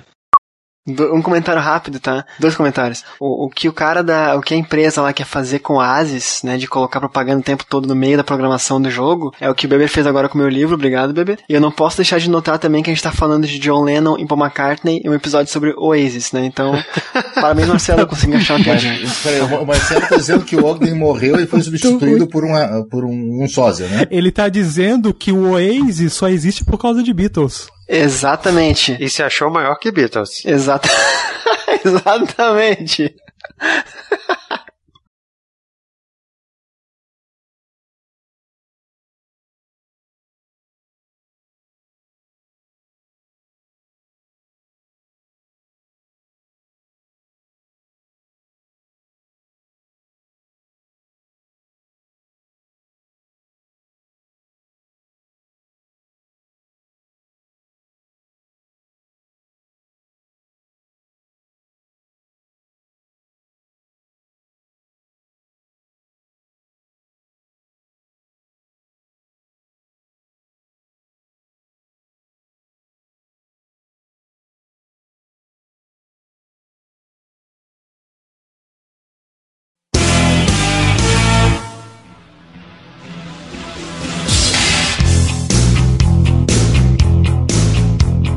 Bom, gente, então vamos chegar naquele bloco que o Beber encomendou, né? Senão ele não participava se não tivesse bloco de spoilers, né? A partir de agora, querido ouvinte, só continue a ouvir por sua conta e risco, se não quiser ler, ou se já tiver lido, ou se não se importar com spoilers, porque ah, não sei o que falaremos, mas podemos contar o final, né? Wade ganha o jogo, né? Ninguém esperava por isso. Nossa, é um livro infanto juvenil. Você tá me dizendo que o protagonista vence os vilões no final? Nossa, isso é o quê? Marcelo Zaniolo, que deixa o final aberto pra gente ficar desesperado e não entendendo o que vai acontecer? Ó, o Beber de novo fazendo merchan no meu livro. Obrigado, Beber. Beijão aí, cara. Depois paga a comissão. Desculpa, desculpa, só, só pontuando assim. Tirando a habilidade de escrita, essas coisas que eu acho que a Nancy Klein desenvolveu melhor, em estrutura de livro, Marcelo, o teu livro é bem mais experimental. Ele tenta coisas novas, ele desafia a percepção do leitor. Esse livro é bem enlatadinho. Caraca, eu vou, chorar de emoção aqui, eu vou chorar de emoção. Ok. Marcelo está emocionado, então vou jogar a pergunta pra vocês pra gente aquecer esse bloco de spoilers então. Alguma coisa incomodou vocês no livro? Mais especificamente, o romance incomodou vocês no livro? Olha, não, é uma coisa que eu já espero nesse no tipo de livro e não me incomodou não. É, são meio que adolescentes, né, cara? Então eles vão ter esse, esse tipo de comportamento, eu já espero isso. Não me incomodou não. O que que pode ter me incomodado no livro? Deixa eu... Cara, pra te ser sincero, eu levei o livro muito de boa, cara. As coisas não me incomodaram no livro. Então assim, é, lamento, o Baby vai ficar meio chateado aí, porque, né, ele tá muito incomodado com o livro. É, eu entendo as críticas do Baby à estrutura do texto dele, mas, cara, eu tava tão de boa, eu fiquei tão imerso. Como eu comentei no cast do Perdido em Marte, né, Marcelo? É, eu li esse livro no enquanto minha esposa tava dentro do hospital pra ter a minha filha. Então, cara, tava num momento tenso, velho. Eu só conseguia, assim como os caras fugiam da realidade pra poder entrar no jogo, pra poder viver a realidade do jogo, eu fugia da realidade daquilo ali enquanto minha esposa dormia e eu tava com a cabeça quente e entrava no livro. Cara, eu li o livro muito rápido, devorei, eu pirei no livro porque eu tava achando muito legal, muito épico, muito, cara, reviravoltas e tal. Tipo, cara, pra mim foi de boa. Eu não fiquei digerindo os detalhes do negócio. Então não me incomodou, tudo foi de boa. Eu levei, cara, arco-íris, o mundo é lindo, tudo maravilhoso. Eu não tenho nada pra reclamar, não. Ursinhos carinhosos, tô dizendo. Tudo bem, eu, eu tô aqui, cara. Pôneis, unicórnios, tá tudo, tá tudo maravilhoso, cara. Eu me diverti pra caralho. Eu me senti igual uma criança me divertindo indo lendo o negócio. E eu falava assim, caraca, foda, eu vilão Zé Buceta, então vamos lá, vamos, lá, vamos acabar com esse babaca e tal. Tipo, cara, tava, tava me divertindo, cara. E, às vezes é legal ser assim, porque às vezes eu sou tão chato com tanta coisa, eu sou tão cri-cri, falo que eu sou um cara tão chato que eu reclamo de tudo todo dia, que é tão bom quando eu não reclamo de uma coisa, então tô, tô aqui de boa. Valézio, senhor. O romance não, não me incomodou, porque, como o Victor disse, ele ia ser natural. O cara é um adolescente sem skill social nenhum, que começou a conviver com um, um avatar de uma menina super bonita e que ele já admirava, que ele já seguia, é óbvio que ele ia se apaixonar. E ela viu também no, no seu rival, Parcival, o grande cavaleiro, grande nobreza, grande honra. Então eu acho que isso era natural. O que me incomodou muito no livro foi o Deus Ex Machina da metade pro final, já que a gente tá falando de spoilers, de todo o nó que ele dá na supercorporação, que ele consegue ser capturado pela corporação para ficar lá dentro, para roubar dados, depois conseguir fugir com é, habilidades de um espião ultra secreto, sendo um nerd sem nenhum skill social. E isso me incomodou demais, assim, foi uma maneira que o Klein achou para dar uma virada ou para dar uma vantagem pro, pro protagonista que... Essa parte não gostei muito também, cara. É, é que geralmente no segundo ato a gente precisa de confronto entre o vilão e o protagonista, sabe? Então ele insere nesse segundo ato esse confronto ali que praticamente é inexistente porque o protagonista está invisível dentro da corporação do vilão, assim. A única ameaça é, ah, se ele vai ser descoberto. É, tipo, realmente, a ameaça do segundo ato é essa, ele ser descoberto. E, e daí a grande batalha final, a, a, aquela moedinha que o cara achou lá em cima tal, de ter uma vida extra, foi uma sacada boa que ele colocou bem antes, embora também foi um deus ex machina de fazer o, o Parcival encontrar isso daí, mas que pelo menos isso fazia sentido no contexto do livro. Cara, essa parte me incomoda um pouquinho também, mas, mas vamos lá. Eu tô com o Victor também, acho que isso não, não me incomodou. Tanto o romance, quanto, tipo, as relações que ele teve com as outras pessoas. Porque eu fico tirando um pouco até por mim. É, a maioria dos meus amigos que eu tenho como grandes amigos ultimamente é o pessoal da internet que eu convivo mais, que eu converso mais. Então eu me senti à vontade, eu fiquei feliz, assim, tipo, no final deles resolverem ter dado uma chance para tentar ter um relacionamento. O livro mesmo não me incomodou porque eu tava lendo e me divertindo também. Eu tava muito feliz e muito entretida lendo aquilo que eu não conseguia perceber os defeitos ou se tinha alguma coisa assim. A única coisa que depois que eu terminei de ler, que passou alguns dias, que eu fiquei pensando na segunda parte assim do livro, que é a parte que ele entra na bad por causa da menina e por ela tipo não querer dar a atenção que ele queria, aquilo ali me incomodou um pouco, mas depois dele também é porque aquela parte do livro quando ele ficou completamente arrasado, não anda, é só ele reclamando e não encontrando solução para nada e não pensando em mais nada. Total, né? Ele para de correr atrás do ovo para ficar chorando as pitangas, né? São várias páginas dele reclamando de várias coisas daquilo. E pior, isso só vem depois que ele começou a ganhar dinheiro, sabe? Então, ah, agora que eu tenho dinheiro, eu posso ficar chorando as pitangas aqui no meu apartamento e ignorar completamente o fato que a minha família inteira morreu e que eu não dei a mínima. Exatamente, tipo, a família dele morreu, assim, o fato da mãe dele ter morrido, ele ficou chateado, ok. Aí a tia dele morreu, tipo. A, a minha mãe morreu, eu fiquei chateado. A mina que eu gostava não me deu atenção. Meu Deus, vou passar dois meses em depressão. Exatamente. Cara, eu, eu, eu, chateado eu fiquei porque eu tomei chuva hoje. Não é? Minha mãe morreu. Esse é um pouquinho pior, né? É, então, mas tipo, não, não passa disso. Eu ficaria minimamente querendo matar as pessoas que fizeram isso. E não invadir para roubar dados para eu ganhar o meu ovo. Eu invadia por vingança, sabe? Kill Bill style. Tipo, nossa, a tia dele morreu, aí ele não tinha mais lugar nenhum para poder ir, tava preso numa caixa. E ah, tudo bem, minha tia morreu, foda-se. Tipo, pelo, tá, a tia dele encheu o saco dele, só tinha ele para poder pegar os tickets de lá de alimentação dele e ok. Só que aí, tipo, morreu. Ah, tá bom, eles morreram. Tipo, ficou parecendo isso, eu tô livre deles, graças a Deus.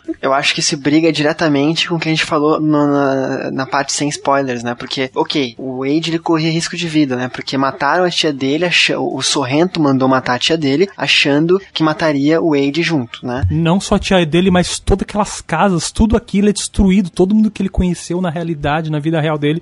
Eu fico pensando naquela senhorinha, aquela vizinha que ele gostava muito. Ah, ela morreu. E, e o que mostra o quão douchebag ele é, ele só tá apegado à vida virtual. Aí eu volto ao que a gente tava falando antes, porque a gente fala que o Wade é um cara bom, que é virtuoso, que ele acredita na força do Oasis, ele tem os mesmos valores que o Halliday, né? Mas, cara, o bicho não, não mexeu uma palha pra família dele pros amigos dele, não foi nem ver se tinha alguém vivo, ele não, nem se importou, ele nem chorou, sabe? E pior, aquele final, quando. Como é que é o nome da menina mesmo? A Artemis, a Samantha, É, quando ele vai falar com a Artemis, porque no final eles, eles vencem, né? Mas eles decidem entre eles dividir o prêmio. Aí quando ele fala pra Samantha que o que, que, a Samantha fala, ah, eu queria ajudar as pessoas. E fica muito, ah, que bobinha ela usar o dinheiro pra ajudar as pessoas. Cara, é, não! Sabe, vocês estão no mundo de merdas. Todo mundo que vocês conhecem foi pobre, foi fudido, foi um lixo.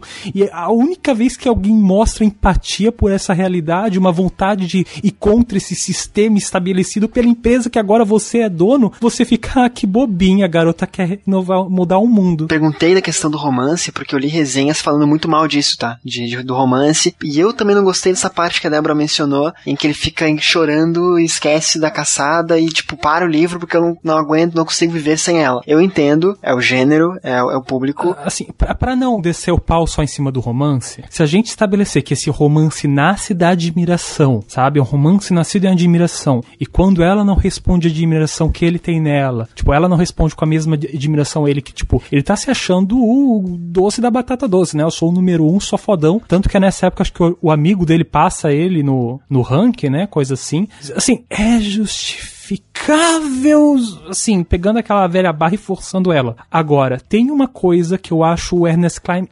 imperdoável por uma coisa que ele faz no final do livro, que é quando, assim, ele mostra toda a virtuosidade, tão quão o Parcival é, é, porque a garota que ele conhece tem uma marca no rosto. Tipo, foda-se que ela te ajudou a ganhar essa porra. Ah, ela tem uma marca no rosto, então que cara virtuoso ignorar isso pra ficar com ela, não é mesmo? Ah, e aí o sininho do machismo apitou aqui, eu, ai, cara, por que você não acabou o livro 100 páginas antes, quando ele tava, sei lá, transando com boneca erótica, sabe? Ai. É, tá, faz sentido. É, é realmente um ponto bem negativo, assim. Eu, eu não vou, não tenho como acrescer a tua opinião, tá, bebê? Eu só vou voltar na questão do romance, porque, apesar de tudo, eu gosto da função narrativa que o romance tem na história. Eu acho que a última frase do livro é muito boa. Pensei que, pela primeira vez em muito tempo, eu não sentia a menor vontade de acessar o Oasis de novo, né? Depois de ter encontrado algo na vida real que valesse a pena e o romance cumpre esse papel narrativo. Até prezar dinheiro e ter que fazer um segundo livro. Ah, ok.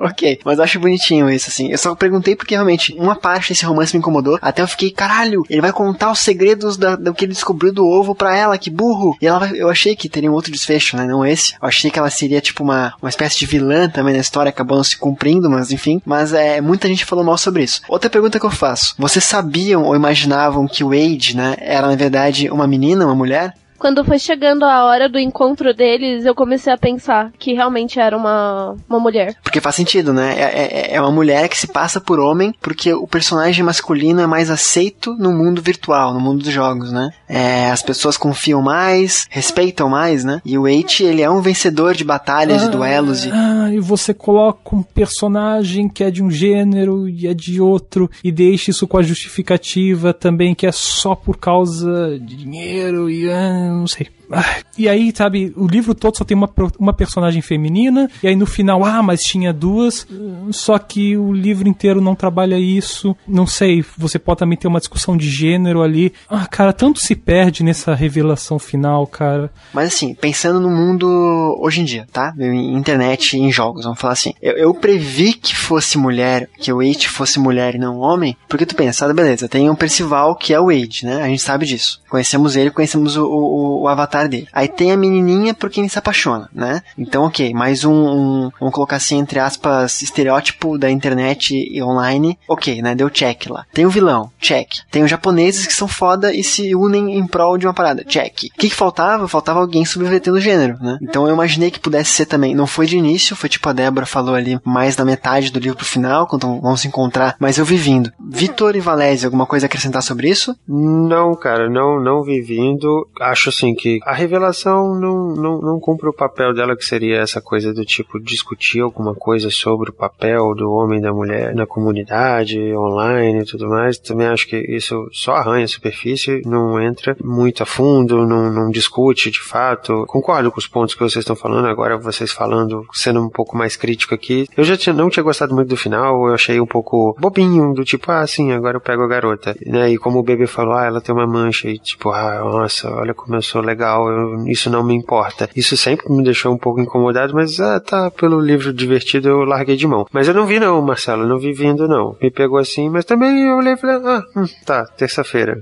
Não me incomodou também, sabe? Não, não dei a mínima pra revelação no, no momento que eu tava lendo. É, eu tô com o Victor, pra mim não foi nada bombástico também não. Não percebi nada. Eu reli o livro agora recentemente pra gente gravar o cast e procurando alguma indicação de que ele tivesse deixado alguma pista de que o Eight fosse uma menina, mas não consegui. Talvez eu tenha sido obtuso demais, mas não, não, não achei nada. Para mim foi bem gratuito, mas como o Victor falou também, uau, legal, é uma menina, toca o barco. Eu só comecei a pensar nisso na parte que ele entra lá na IOI e ele consegue acessar, tipo, a ficha de todo mundo e menos a dele. Tipo, eu não, não conseguia ver nada, tipo, do, do amigo. Aí, quando já foi pra parte do encontro deles, eu, aí foi quando eu pensei, eu falei, não, então deve ser mulher. Porque pra uma pessoa esconder tanto alguma coisa, é porque ela tinha um segredo, tipo, muito grande. Pô, e a tática dela era muito boa, né? Ela morava num trailer, né? No motorhome e tal. Ela ficava sempre local diferente conectando, né? Dessa coisa de plantar, eu acho que tem uma solução divertida, né, que ele faz no final, que são os itens épicos, né, que no final o que acontece, o desesperado, a corporação detona uma bomba que meio que dá um formato no Oasis, assim, e lá em algum momento no livro ele explica que itens épicos não são destruídos. E aí, no final ele consegue vencer, né, o jogo, porque os amigos dele tinham itens épicos. E aí, por isso a moedinha passa tão despercebida, porque a gente não sabia que a moedinha que ia dar uma vida a mais a ele era um item épico. E a gente pode até assumir que ela foi destruída,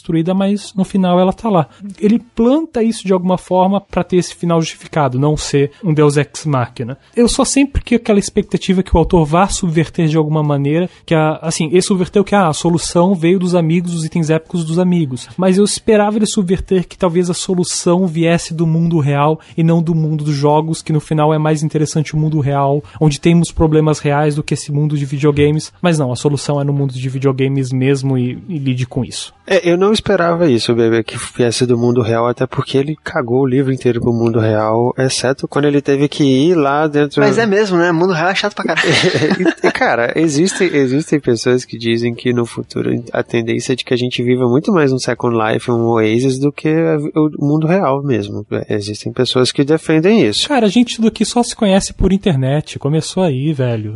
Abraça a causa. E outra coisa, cara, é, tem um vídeo que eu acho legal, talvez o Marcelo quiser deixar o link depois, da Jane McGonigal, no TED Talks dela, fala como que os games podem tornar o mundo melhor. E ela fica dizendo, ela dá as justificativas dela, de que se a gente jogar muito mais, a gente tende a tornar o mundo melhor e tal. Ela dá toda a explicação dela. É um, é um vídeo interessante, porque ela fala, cara, que enquanto você tá online, você tem uma dimensão épica da coisa, você tem uma busca de um significado que, na maioria das vezes, a gente não encontra no mundo real, né? No, no mundo é, fora do online, né? E aí ela, ela vai falar isso em termos de algumas coisas da psicologia que vão colocar, tipo, a questão de reforço positivo, né? Os aprimoramentos que você vai conseguindo, você vai subindo de fase. Tem uma questão de custo de emissão de resposta que você tem para obtenção de reforço. Assim, Vitor, essa leitura do livro, se a gente pega e faz essa leitura do livro que assim, as pessoas ali não têm motivos para viver e os motivos, as metas, as coisas que elas vão criar para a vida dela, né? Que para viver a gente tem que traçar meta, a gente tem que querer alcançar alguma coisa. E tudo para essas pessoas é nessa nessa plataforma privada ali, cara, controlada por uma empresa. Essa leitura do livro pode proporcionar algo tão extenso, algo tão maravilhoso, mas que também só existe aqui fora, não, não é abordado em momento nenhum. E, cara, e é essa discussão que eu acho que é bacana da gente ter também. Porque se a gente for levar por esse lado do quanto, da, dessa dicotomia online versus offline, que aí o, o, livro também coloca um pouco isso, a gente vai criar polos em que a gente vai dizer o que é melhor, o que é pior, mas moralmente falando. E ela traz até uma discussão que é muito interessante, cara, que os jogos ajudaram a sociedade a sobreviver em momentos de, de seca, é, dificuldades que as pessoas passavam, como forma de entretenimento para superar desafios, sabe? A gente se joga aqui, a gente entra nesse meio e às vezes, cara, isso é um boom pra gente poder dar conta de superar uma nova etapa. Nietzscheanamente falando, a gente entra num, numa forma do tipo de não questionar aquilo como uma coisa falsa, porque a gente seria assim, tudo seria de certa forma ilusório, né? Se tudo é ilusório, é, é não existe moral que determine o que, que é melhor. Só que no livro ele leva para essa dicotomia, que é uma coisa que eu não gostei. Nos formatos literários, o tipo de literatura que traz esses questionamentos sobre humanidade é a ficção científica. E o livro, apesar de ter um technobubbles, foge disso o livro todo porque ele sabe que ele não é uma ficção científica, que ele é um infanto juvenil. Se você olhar, bebê, os videogames vêm mais ou menos, eles vêm numa época de Guerra Fria em que a gente tinha meio que o relógio do fim do mundo, né, esperando a hora que a coisa toda ia dar errada, e é uma forma de você usar o entretenimento como superar essa dificuldade que estava vivendo aqui fora. E, e, assim, o principal gimmick do livro a gente nem discutiu. O que eu acho que é a maior falha, que o grande gimmick do livro é citações, sabe? É o mesmo que o Big Bang Theory faz. Ah, que engraçado, o Sheldon citou um programa de televisão nerd, ah, citou um quadrinho nerd. Toda gimmick do livro são essas citações de ah, uma TARDIS, ah, um DeLorean, ah, o robô gigante do Spider-Man. E cara, eu acredito que assim, é divertido, é muito hilário, é agradável ter esses signos de reconhecimento. Só que tu tira isso da história, sobra uma estrutura que não, não agrega coisas novas. Então, sim, eu gosto muito dessas discussões filosóficas que a gente pode trazer, só que o livro, sim, não se engane, ouvinte, o livro em momento nenhum se propôs a fazer isso. E ele nem queria, ele não queria fazer, ele é um livro infanto-juvenil, talvez com alguma expectativa abra a cabeça das pessoas para o quão incrível foi a, aquela revolução tecnológica mesmo e criativa que estava acontecendo nos anos 80 e que por conta de más decisões administrativas aconteceu um crash gigantesco de videogames que a gente só foi enxergar o crescimento novamente dessa indústria com o mercado japonês. E mesmo essa história que é muito importante, ele ignora, sabe? Ele ignora em troca de falar, olha só que joguinho divertido era Galaga. Cara, e o que existe além disso? Ah, tinha a navinha do Galaga. Olha só, você, a navinha do Galaga agora é o branding da sua marca. E além disso, o que, que o livro está te trazendo de novo? Além de te jogar um monte de referências que, assim, a maioria dos leitores nem sequer vai pegar. Esse é o problema de que eu fiquei é, mais incomodado com o livro, que ele não traz essas discussões, como você bem colocou. Não traz, mas elas são legais da gente poder desenvolver. Não vai ser esse livro que vai trazer, e como você falou, deixou claro, nunca foi a proposta dele. Olha só, a gente tá discutindo isso aqui no cast, cara, sabe? Então, assim, ah, não tá no livro, tá? Não tá no livro. Mas, porra, a gente consegue refletir a respeito da metáfora que é o jogo nesse universo e a metáfora que é o jogo no nosso, nossa realidade, sabe? Não tá lá, não tá escrito, não tem a perguntinha, e aí, sabe? Mas a gente pode pensar pensar sobre. Ma, mas Nietzsche já escreveu sobre o Uberman lá em 1900 e vovô era virgem, cara. E, tipo, mesmo que livros novos referenciam essa coisa de quando nós queremos ser um Percival super poderoso com todas as habilidades de controlar o mundo, não é algo intrínseco só dessa obra. Existem muito mais é, coisas que a gente pode se basear para discutir o quão extenso é essa filosofia de ah, qual o valor da nossa representatividade em ambientes online. Ah, mas aí cada geração tem o seu Uberman que merece, né? Exato. eu, eu, eu, confio no Marcelo. Marcelo melhor que Ernest Klein. Caralho. Quer dizer, um dia será, né? Tá, tá informação esse menino aí. Uh, Valese e... Mais alguém quer colocar alguma coisa sobre isso? Cara, eu não me sinto preparado pra entrar nessa discussão, não. Sinceramente, eu tô ouvindo aqui com pipoca do lado e aplaudindo. tô na mesma do Valese.